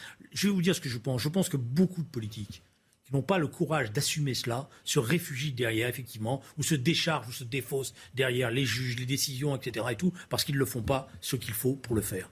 dans tous les cas, moi là, je vais vous donner raison. Si Gérald Darmanin n'arrive pas à expulser cet imam, euh, il faut qu'il démissionne. Parce que c'est encore plus grave que hmm. le, Stade de France. Sa crédibilité sera totalement euh, mise à bas. Donc ça ne doit pas servir d'excuse. Euh, on est d'accord là-dessus. Après, moi, j'ai une différence philosophique avec vous. C'est parce que je pense que l'immigration, euh, n'est pas un droit. Il n'y a pas de droit à immigrer dans un pays, c'est une faveur que, que, le pays accorde ou n'accorde pas. Donc le juge n'a rien à y faire. D'ailleurs, il y a une époque où il n'avait rien à y faire. Donc il faut déjudiciariser cette question. L'immigration est pas. et, donc ça n'a rien à voir avec l'état de droit. On sacralise l'état de droit. mais non, les procédures. Et on affaiblit la société et le bien commun. On deux choses les principes, c'est-à-dire le droit à l'immigration qui est reconnu, etc. et tout, et les procédures. Les procédures, on peut pas faire n'importe quoi, parce qu'en général, quand on fait n'importe quoi sur les procédures en voulant toujours les outrepasser, ça finit, euh, excusez-moi, en catastrophe judiciaire. Et les catastrophes judiciaires deviennent des catastrophes politiques parce qu'après, tous les avocats vont s'engouffrer euh, derrière, tous les, toutes les associations, etc. Et vous allez vous être paralysé. Mais ça me permet d'avoir une continuité par rapport au débat euh, de d'hier. C'est pour ça que la question des quotas, elle permet une automaticité d'expulsion. Mmh. C'est en ce sens-là que, que, je, je, pense que la seule solution, c'est celle-là. Et si vous voulez faire un référendum, moi je suis d'accord organisons un référendum sur euh, la question des quotas et la, les bah, quotas. En fait, vous remarquez qu'on veut tous les deux faire l'automaticité euh, des expulsions. Julien Drey vient de me dire. Mais moi, j'ai une C'est pas bien, c'est pas l'état de, droit. Mais, parce que, mais, là, vous vous donnez un gage en contrepartie au juge, en fait. Mais non, ça, mais non, parce que l'automaticité, la question des quotas, elle pose un principe. Et quand ce principe est, affiché, vous avez une automaticité qui découle de ce principe. C'est-à-dire le principe, si on prend tous ces gens-là, ces gens qui ne respectent pas la logique des quotas, à ce moment-là, oui, il n'y a pas de procédure d'appel. Pourquoi? Parce qu'il y a les quotas et parce qu'il y a possibilité. Donc on est d'accord sur l'automaticité et le fait de faire oui, mais un là-dessus, c'est très bien. Mais non, non, non, non, non, non, L'automaticité, elle découle. je précise les propos de, de Gérald Darmanin qui vont certainement aller dans le sens d'Alexandre. L'automaticité, elle découle du fait de l'existence des quotas. C'est hmm. comme ça que vous pouvez faire. Sinon, vous n'y arriverez pas. L'entourage du ministre de l'Intérieur nous fait savoir, évidemment, qu'il fait appel de cette décision devant le Conseil d'État, car il est convaincu, je cite, du bien fondé de cette expulsion. Si toutefois notre droit ne permettait pas en l'état l'expulsion de ce type d'individus tenant de tels propos, notamment à l'égard de nos valeurs républicaines, le ministre de l'Intérieur pourrait proposer une modification de la législation. Cette modification de la loi, et c'est là où c'est intéressant, il ne parle pas de modifier la Constitution, mais la loi, euh, cette modification pourrait concerner à la fois les individus étrangers tenant de tels propos, mais aussi les délinquants On va au-delà euh, des, imams. Est-ce que ça, c'est susceptible de vous convaincre avant de parler de démission de Gérald Darmanin, Alexandre Devecchio? Non, mais en tout cas, il faut commencer par réussir à expulser cet imam. Sinon, ce sera une défaite. Ça fait 20 ans qu'on essaye. On n'y a toujours pas réussi. Donc, sa crédibilité serait ça. Une fois que c'est fait, oui, je pense que la vraie question n'est pas tant celle de l'imam, mais de l'expulsion euh, et des délinquants étrangers et même des clandestins, je, dirais, puisque il y a une loi, euh, quand on est en situation irrégulière, théoriquement, euh, on est expulsé. Et je pense que ça passe par la suppression de tout un tas de, de recours à une forme d'automaticité et de retour aux politiques, enlever du pouvoir aux juges pour en donner aux politiques. Euh, c'est eux qui sont légitimement élus. Moi, je n'ai pas élu euh, ce juge qui a décidé euh, tout seul dans son bureau que cet imam avait le droit de rester sur le territoire. mais attention, le problème, c'est que d'abord, une première remarque. Qui était ministre de l'Intérieur dans les années qui viennent de s'écouler? Il a fallu combien de temps pour que tout d'un coup, le ministre de l'Intérieur ah bah, se rende compte on peut remonter à Nicolas Sarkozy. Voilà. Euh, donc il a, fallu, il a fallu autant de temps pour que tout d'un coup, le ministre se rende compte que la législation posait problème. Excusez-moi, j'ai comme, comme le sentiment quand même que c'est un discours d'opportunité. Parce que c'est pas vrai. Je veux dire, les, les, préfectures gèrent des dizaines et des dizaines de dossiers. Donc euh, elles ont l'expérience, elles savent ce qui, est en train ce qui pose problème ou pas poser problème. Donc tout d'un coup, maintenant on dit, ah ben finalement, c'est la loi qui pose problème. Ça, c'est le refuge du ministre. Mhm. Pour essayer de faire de l'agitation par rapport à la réalité de sa politique telle qu'elle est posée. Alors après, qu'il y ait un grand débat justement et qu'on on, clarifie les choses, je, m'excuse de vous le dire, je maintiens, j'ai une continuité dans sur ces positions-là depuis maintenant plus de 20 ans. Je pense que tant qu'on ne mettra pas en place une politique de quotas bien maîtrisée, on n'arrivera pas à trouver une automaticité dans euh, les expulsions. Et comme on n'aura pas cette automaticité, eh ben on aura sans arrêt ces, ces problèmes-là. Et c'est là qu'on est au cœur de l'inefficacité de nos politiques. Vous parliez d'opportunisme politique de Gérald Darmanin tout à l'heure. C'est une possibilité que je crois euh, très probable, hein, très, très sincèrement entre nous, mais il y a une autre possibilité qui n'est pas l'opportunisme politique, mais l'opportunité politique. C'est-à-dire que effectivement, le premier quinquennat Macron, Macron avait été élu sur un discours plutôt progressiste. On sait que les questions d'immigration euh, ne l'intéressent pas.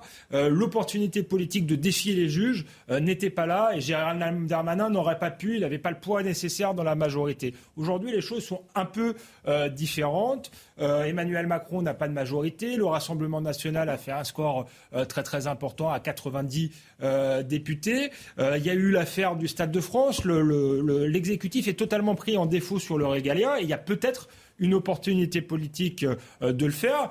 Je veux faire semblant quasiment de le croire pour le pousser à aller jusqu'au bout. Et je le redis, si cet imam n'est pas expulsé, effectivement, il perd toute euh, crédibilité et on est dans un pur exercice hmm. euh, de communication. Mais j'ai envie de dire, sa carrière est finie parce qu'il ne survivra pas à ça plus au, Stade de France. Sauf à dire, je n'ai pas eu les moyens de ma politique, etc. etc. Vous connaissez. Bah, à ce moment-là, il faut qu'il soit cohérent, il faut qu'il démissionne. Mais ça, les choses vont c'est une construction. L'avenir nous le dira. Voilà, c'est une construction. mais les trahisons dans le mais vous savez, le, conflit entre le ministre, c'est une, une, histoire qu'on connaît maintenant. Hein. Ah le conflit entre le ministre de l'Intérieur et le ministre de la Justice, en permanence, a existé, notamment sur ces Euh, rappelez-vous le conflit qu'il y avait euh, entre Manuel Valls euh, et la ministre de la Justice de l'époque. Bon, donc c'est quelque chose qui revient de manière récurrente et où à chaque fois d'ailleurs, il faut être honnête, les ministres de l'Intérieur trouvent le moyen de se décharger sur les ministres de la Justice pour justifier le fait que, par ailleurs, eux-mêmes ne font pas, comme il le faut, le travail nécessaire.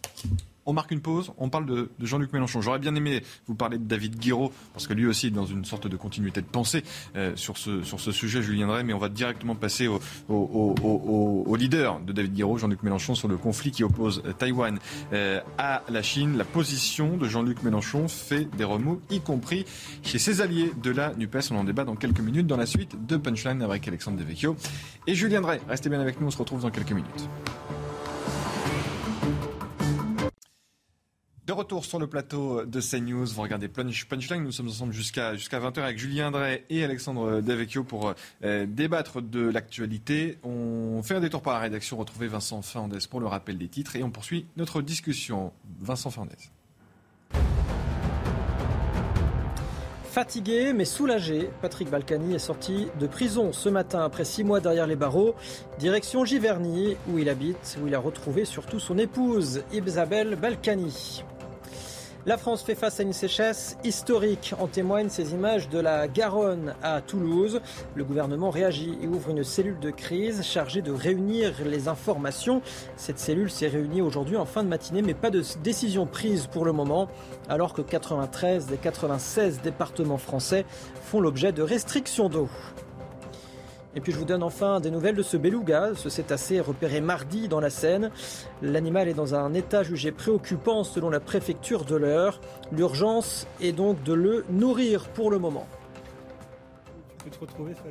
Merci Vincent. On, s'étonne à chaque fois de ces images de cétacés dans la Seine. C'est la deuxième fois entre l'orque et ce beluga maintenant qui, qui était retrouvé dans, dans la Seine. Faut, en tout cas, souhaiter bon courage euh, aux sauveteurs qui vont devoir sortir la, la, bête de la Seine. Euh, Jean-Luc Mélenchon, votre ami euh, Julien Drey, euh, il rigole, qui s'est encore une fois empressé de soutenir le régime de Pékin, mais pas à n'importe quel moment, au moment où, où, où, la Chine est en passe d'agresser Taïwan. Quel est le sens de la visite de Nancy Pelosi sur place, s'interroge euh, Jean-Luc Mélenchon. Taïwan est un sujet tendu depuis la libération de la Chine, mais pour les Français, depuis 1965 et le général de Gaulle, il n'y a qu'une seule Chine. Elle siège au Conseil de sécurité. Taïwan est une composante à part entière de la Chine. Ce communiqué, il a été retweeté euh, aujourd'hui, euh, salué par l'ambassadeur de, Chine en France. Qu'est-ce que ça dit, Julien Drey?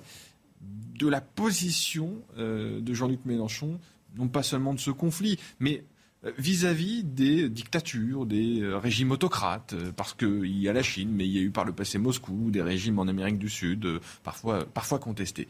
Vous qui le connaissez par cœur, Jean-Luc Mélenchon. Je ne prétends pas le connaître par cœur. D'abord parce que tout homme a une trajectoire, évolue. Vous qui l'avez très bien connu. Voilà. Euh, premier aspect des choses. Deuxième aspect des choses, c'est pas un communiqué, c'est tout ça. Et oui, sur son blog, oui. Je vous l'avais signalé hier, donc il y a un petit peu de temps de retard, mais moi j'avais lu son blog et j'avais pointé toutes ces questions-là qui ne me surprennent pas. Parce que il faut comprendre le raisonnement de, Jean-Luc Mélenchon, et après on peut être d'accord ou pas d'accord, on peut avoir divergence. Jean-Luc Mélenchon, il part d'une analyse qui est une analyse classique, qui, qui est extrait d'ailleurs des, des thèses de du président Mao s'appelle la contradiction première et la contradiction secondaire. Voilà. La contradiction première étant la contradiction la plus importante, la contradiction secondaire pouvant se résoudre secondairement. Voilà. La contradiction première pour lui, c'est la puissance impériale américaine. Et tout ce qui a à voir avec la puissance impériale américaine est pour lui un problème et euh, l'amène à se positionner contre. C'est pour ça qu'il a. Alors, il a, dans cette affaire-là, euh, c'est pour ça qu'il faut, il faut, il faut quand même garder un peu de nuance dans l'approche de, Jean-Luc Mélenchon. Parce que dire simplement c'est l'adepte de toutes les dictatures va faire qu'il va s'indigner, va faire qu'il va démontrer que c'est pas vrai dans, un certain nombre. Voilà, et on va perdre le, mmh. on va mmh. perdre la qualité de la discussion et la force de, des arguments. Euh, lui, il s'appuie sur son expérience, qui est réelle, de ce qui s'est passé en Amérique latine. Et le ressentiment à l'égard de la puissance impériale américaine en Amérique latine n'est pas la même qu'en Europe. En Europe, les Américains, ils sont venus, ils ont débarqué, ils ont libéré, etc. En Amérique latine, c'est autre chose. Mhm, les peuples, ils ont vécu dans le sang. Euh, rappelez-vous, les multinationales américaines qui faisaient les gouvernements, les défaisaient, torturaient, etc., etc. Donc le rapport à l'Amérique n'est pas de la même nature. Et dans cette affaire-là, il reprend à son compte, je dirais, cette vision-là, voilà des choses, qui fait que des fois, il a raison quand il soutient euh, le, euh, les, peuples qui démocratiquement euh, gagnent les élections, et des fois, il a tort quand il soutient des régimes qui, hmm. qui dégénèrent, comme c'est le cas. Et, pardon? Parfois, il s'obstine aussi. et alors après, ça, c'est le caractère particulier de Jean-Luc Mélenchon, c'est qu'il déteste reconnaître qu'il s'est trompé, hmm. et donc, évidemment, il persiste et va essayer de trouver tous les arguments, etc. Est-ce que Maduro, pareil, si on revient à l'Amérique latine, on, a pu espérer On aurait pu avoir, parce qu'il y a le Chavez qui commence au début, puis après la Chavez qui devient progressivement autre chose que ce qu'il était, c'est-à-dire le libérateur d'un régime dictatorial qui le précédait, etc. Et puis Maduro qui lui va aller euh, beaucoup plus loin. Voilà. Euh, mais aujourd'hui, Jean-Luc Mélenchon, malgré tout, c'est celui qui a été le premier à euh, prendre contact avec le nouveau président colombien qui a été démocratiquement élu. Mmh, et mmh, voilà. Bon. Donc vous voyez, c'est ça. Non, mais l'explication est, bonne et, voilà. merci. Non, non, mais en tout cas, elle nous intéresse évidemment et, elle explique. Je veux dire, voilà. Alors après, là où il se trompe complètement, mais c'est un débat très très important. Euh, la théorie d'une seule Chine, c'est une théorie du Parti communiste chinois. Hmm.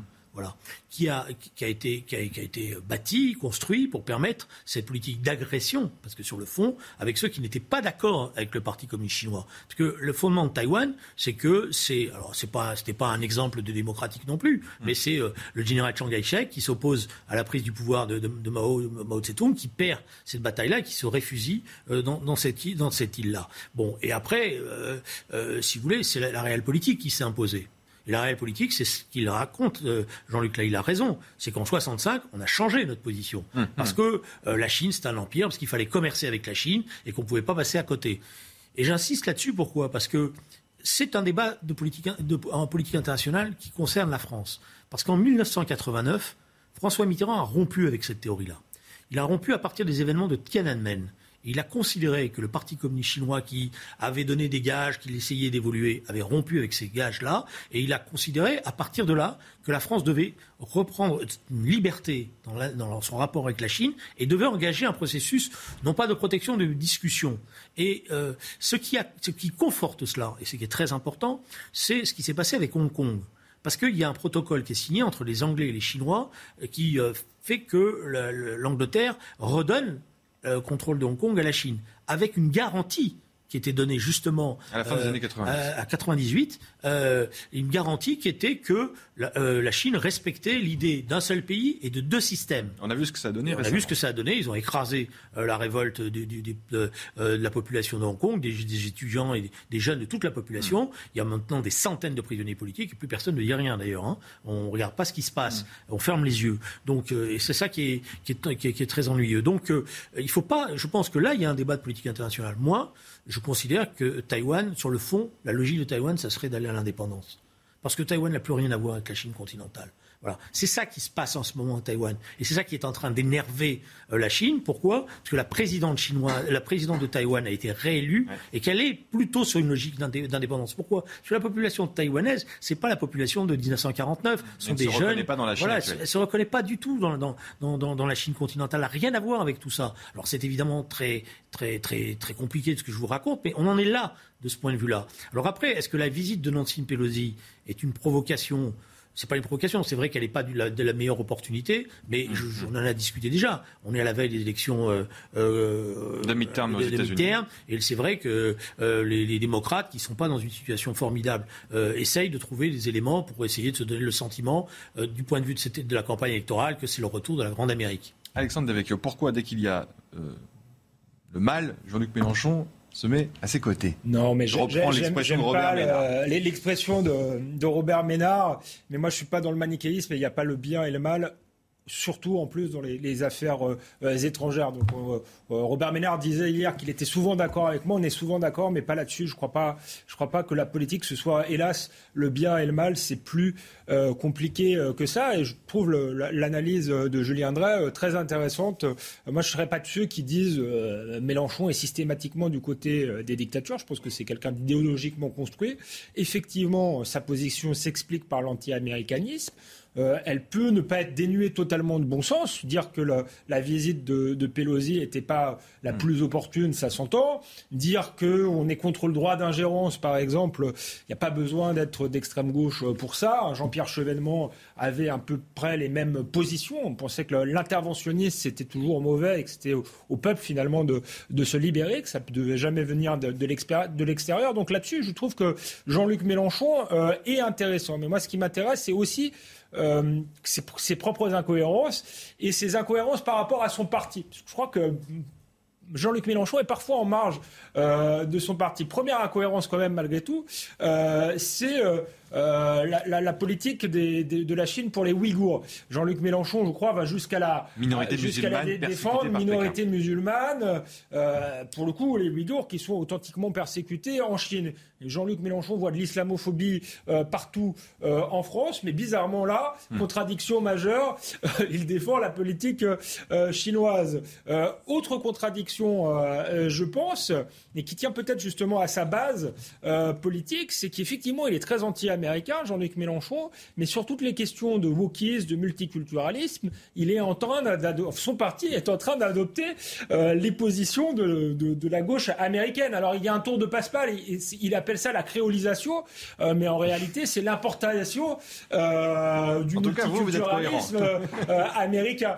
donc là il y a une vraie incohérence, mais qui s'explique, je pense, parce que Jean-Luc Mélenchon l'a dit, c'est quelqu'un de cohérent, euh, construit idéologiquement, qui vient du trotskisme. Jean, Julien Drey en parlera mieux que moi. je crois que sa base politique, c'est la gauche américaine, qu'une grande partie dans les rangs euh, des insoumis sont pas du tout euh, des trotskistes, sont pas du tout structurés comme ça, et sont fascinés effectivement par, la, gauche culturelle. C'est du gauchisme culturel. Et je pense que ça va créer, je pense, des divisions euh, des conflits au sein du parti. On voit d'ailleurs que ça réagit mal parce que le, le, côté euh, euh, un peu martial de Jean-Luc Mélenchon est perçu, je crois, y compris par, par sa base, comme une forme d'autoritarisme insupportable. de même qu'à un moment donné, Jean-Luc Mélenchon était sur un logiciel très républicain qu'il a hélas euh, fait muter. Et justement, ça plaisait pas à sa, base qui était sur quelque chose de, voilà, pour les accommodements euh, raisonnables, etc. Et, donc ça, ça va, ça va poser problème à la fin. Ça montre que le, la France insoumise a aussi une espèce de d'auberge espagnole qui tient beaucoup euh, à la personnalité aussi de Jean-Luc Mélenchon. Il, peut rentrer en conflit avec sa propre base, mais il a un tel charisme, un tel sens oratoire qu'il arrive à, faire tenir cette auberge espagnole. Mais à mon avis, quand il sera plus là, euh, ce n'est pas une force politique qui est euh, extrêmement porteuse d'avenir. Il faut attention parce que je pense qu'il a, il a pesé, il sait très bien euh, ce qu'il fait. Il a pesé les termes, parce que je vois que le, blog a été travaillé. Hmm. Et je pense qu'il attire un certain nombre de ses adversaires sur ce débat-là, parce que je, vois à peu près ce qui va se passer, s'il va prendre la, la, contre-offensive en disant, mais l'Amérique.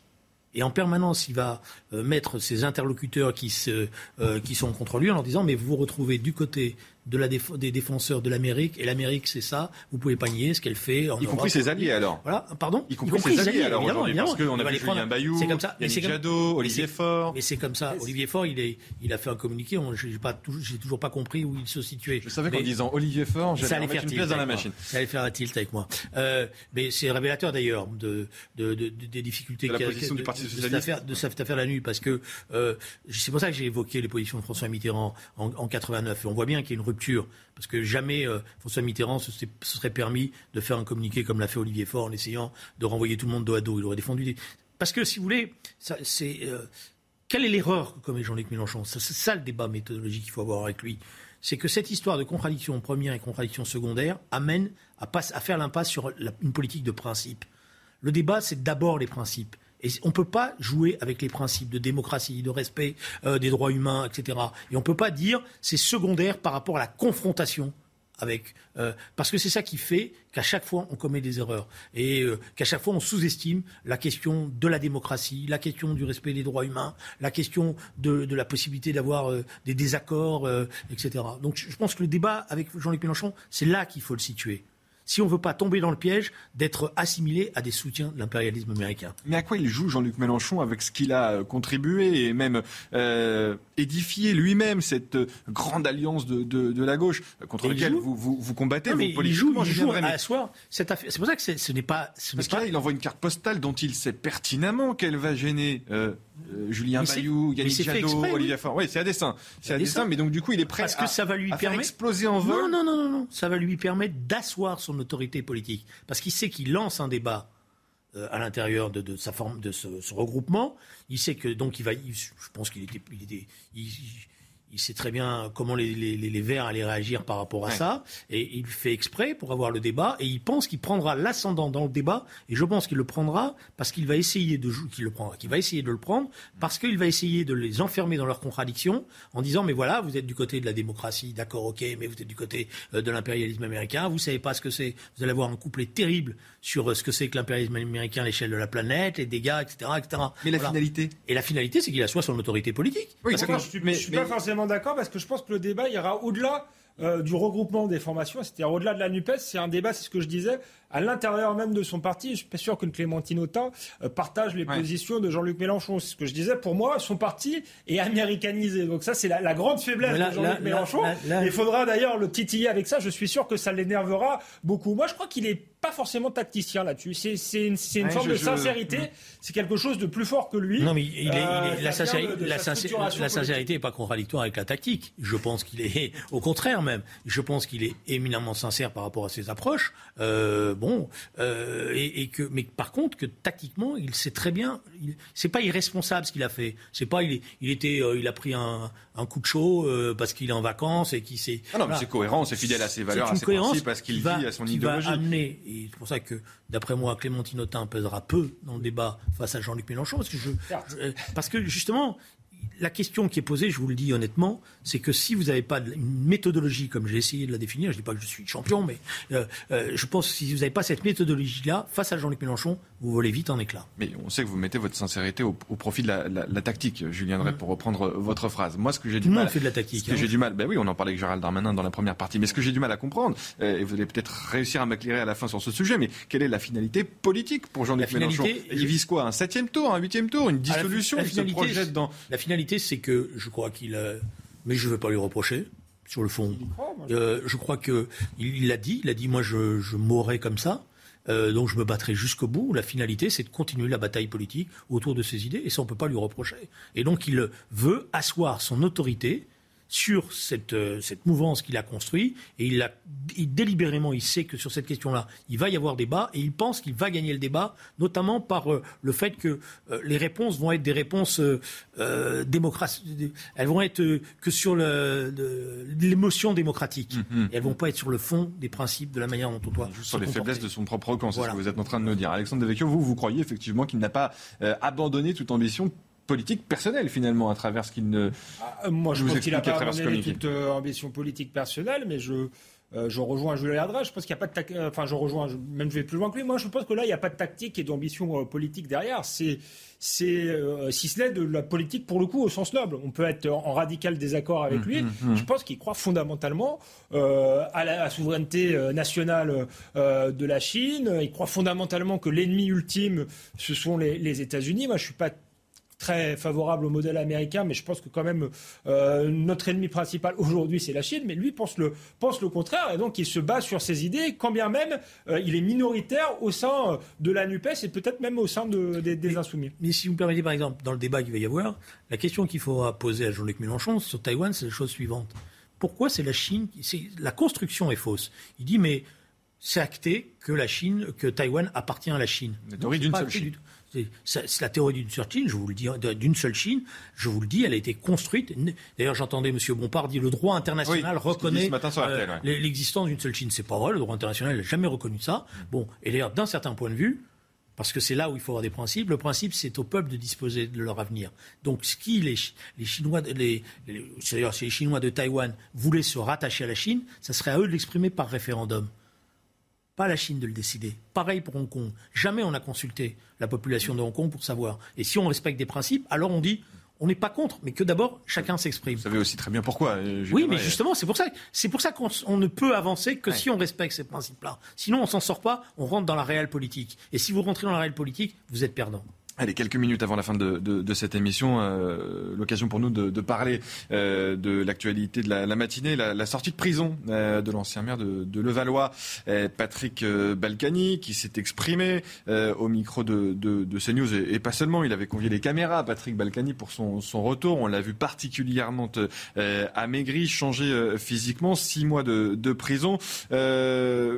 Alexandre Devecchio, est-ce que ça vous a perturbé ou pas du tout cette mise en scène de, Patrick Balkany et de sa femme Isabelle Balkany ce matin Non, ça m'a amusé. Je vais être tout à fait honnête. non, mais n'y avait hein. pas de sympathie particulière pour, euh, pour Patrick Balkany qu'il trouvait un peu vulgaire, mais aujourd'hui, dans un monde politique complètement aseptisé, euh, j'avoue que je le trouve, euh, voilà, plutôt, il a, une forte personnalité, une faconde, et je trouve ça plutôt euh, sympathique. Et puis c'est un homme qui est quand même affaibli. Il suffit de, voir les, images, et donc j'ai pas envie de d'en rajouter. Je pense que c'est parfois un bouc émissaire facile, Patrick Balkany, même si il est très doué pour en rajouter. Je, je, pense que là, on parlait de euh, de démocratie des juges tout à l'heure. Euh, on est dans un autre problème qui n'est pas tout à fait la, démocratie des juges, mais qui est la, question de l'individualisation des peines, qui philosophiquement c'est une bonne chose, de, euh, qu'il n'y ait pas de, peine générale. Il faut effectivement tenir compte des, circonstances. Mais là encore, moi je trouve que les, les juges sont parfois excessifs et partiaux. On a vraiment le sentiment qu'à travers Patrick Balkany, ils ont voulu faire un exemple, justement mmh. défier un peu le, les politiques. Et moi, j'avoue que, vu les problèmes d'insécurité euh, en France aujourd'hui, Balkany méritait sans doute d'être puni très sévèrement, euh, mais il a détourné de l'argent et problèmes euh, fiscaux, il aurait peut-être fallu le, mettre en slip, peut-être plus durement que, que ça. On voit qu'il a encore une belle maison, etc. Mais est-ce qu'il fallait vraiment l'enfermer? Est-ce que c'était une menace pour la société? Je Je crois pas. Donc je crois que ça, témoigne quand même d'une forme de, d'arrogance des juges et, quelque part d'abus de, de, pouvoir. Et donc, et donc du coup, n'étant pas très balkaniste, là, je le, trouve euh, plutôt sympathique. Julien Drey, vous êtes balkaniste Non, je suis ni balkaniste ni anti-balkaniste. Je pense que quand on voit les images, on voit bien qu'il a souffert. Bien sûr. Bon, et je, moi, je m'acharne pas sur les gens qui ont, qui ont, souffert. On voit bien que euh, ceux qui pensent que les prisons françaises sont des prisons de trois étoiles euh, se trompent, surtout pour des personnalités de ce type-là. Bon, pour de, ceux qui ont l'habitude et qui savent s'adapter. donc, je pense qu'il a, il a souffert et que le conseil qu'on peut lui donner, ceux qui le connaissent, qui l'ont fréquenté sur les bancs l'Assemblée nationale, c'est qu'intrinsèquement, il est dans le spectacle.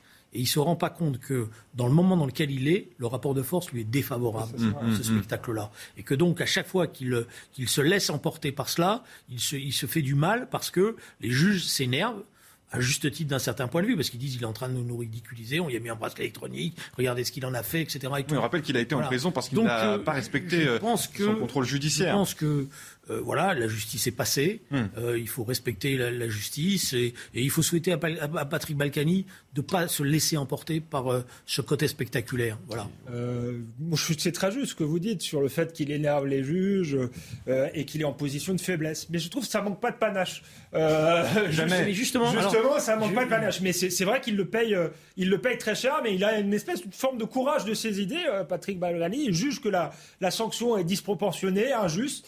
Et je pense qu'il le créera jusqu'au bout, euh, quitte à en mourir d'une certaine manière. Oui, mais je pense que c'est un mauvais service. C'est un côté Don Quichotesque. Oui, mais, c'est un mauvais ça service. Manque pas de panache. C'est un mauvais service à lui rendre. Vous avez que, raison. Que de lui dire ça manque pas de panache parce que ça l'aurait, ça, ça, le conduit, à, ça le conduit à se dire, ben voyez, j'ai de la sympathie et à faire des fautes qu'il paye très chèrement euh, par ailleurs. Donc je pense que le, le, souhait qu'on peut avoir, c'est que la justice soit passée et qu'on laisse Patrick Balkany tranquille maintenant et qu'on lui conseille pas de jouer à Don Quichotte. Et j'aime bien terminer nos émissions et nos semaines par vous avez raison et c'est vrai entre Alexandre Devecchio et Julien Merci à tous les deux d'avoir participé euh, une nouvelle fois à Punchline euh, ce soir. Tout de suite, l'heure des Pro 2 avec Elliot Deval qui reviendra sans doute sur cette euh, sortie de prison de Patrick Balkany. Merci à tous les deux encore.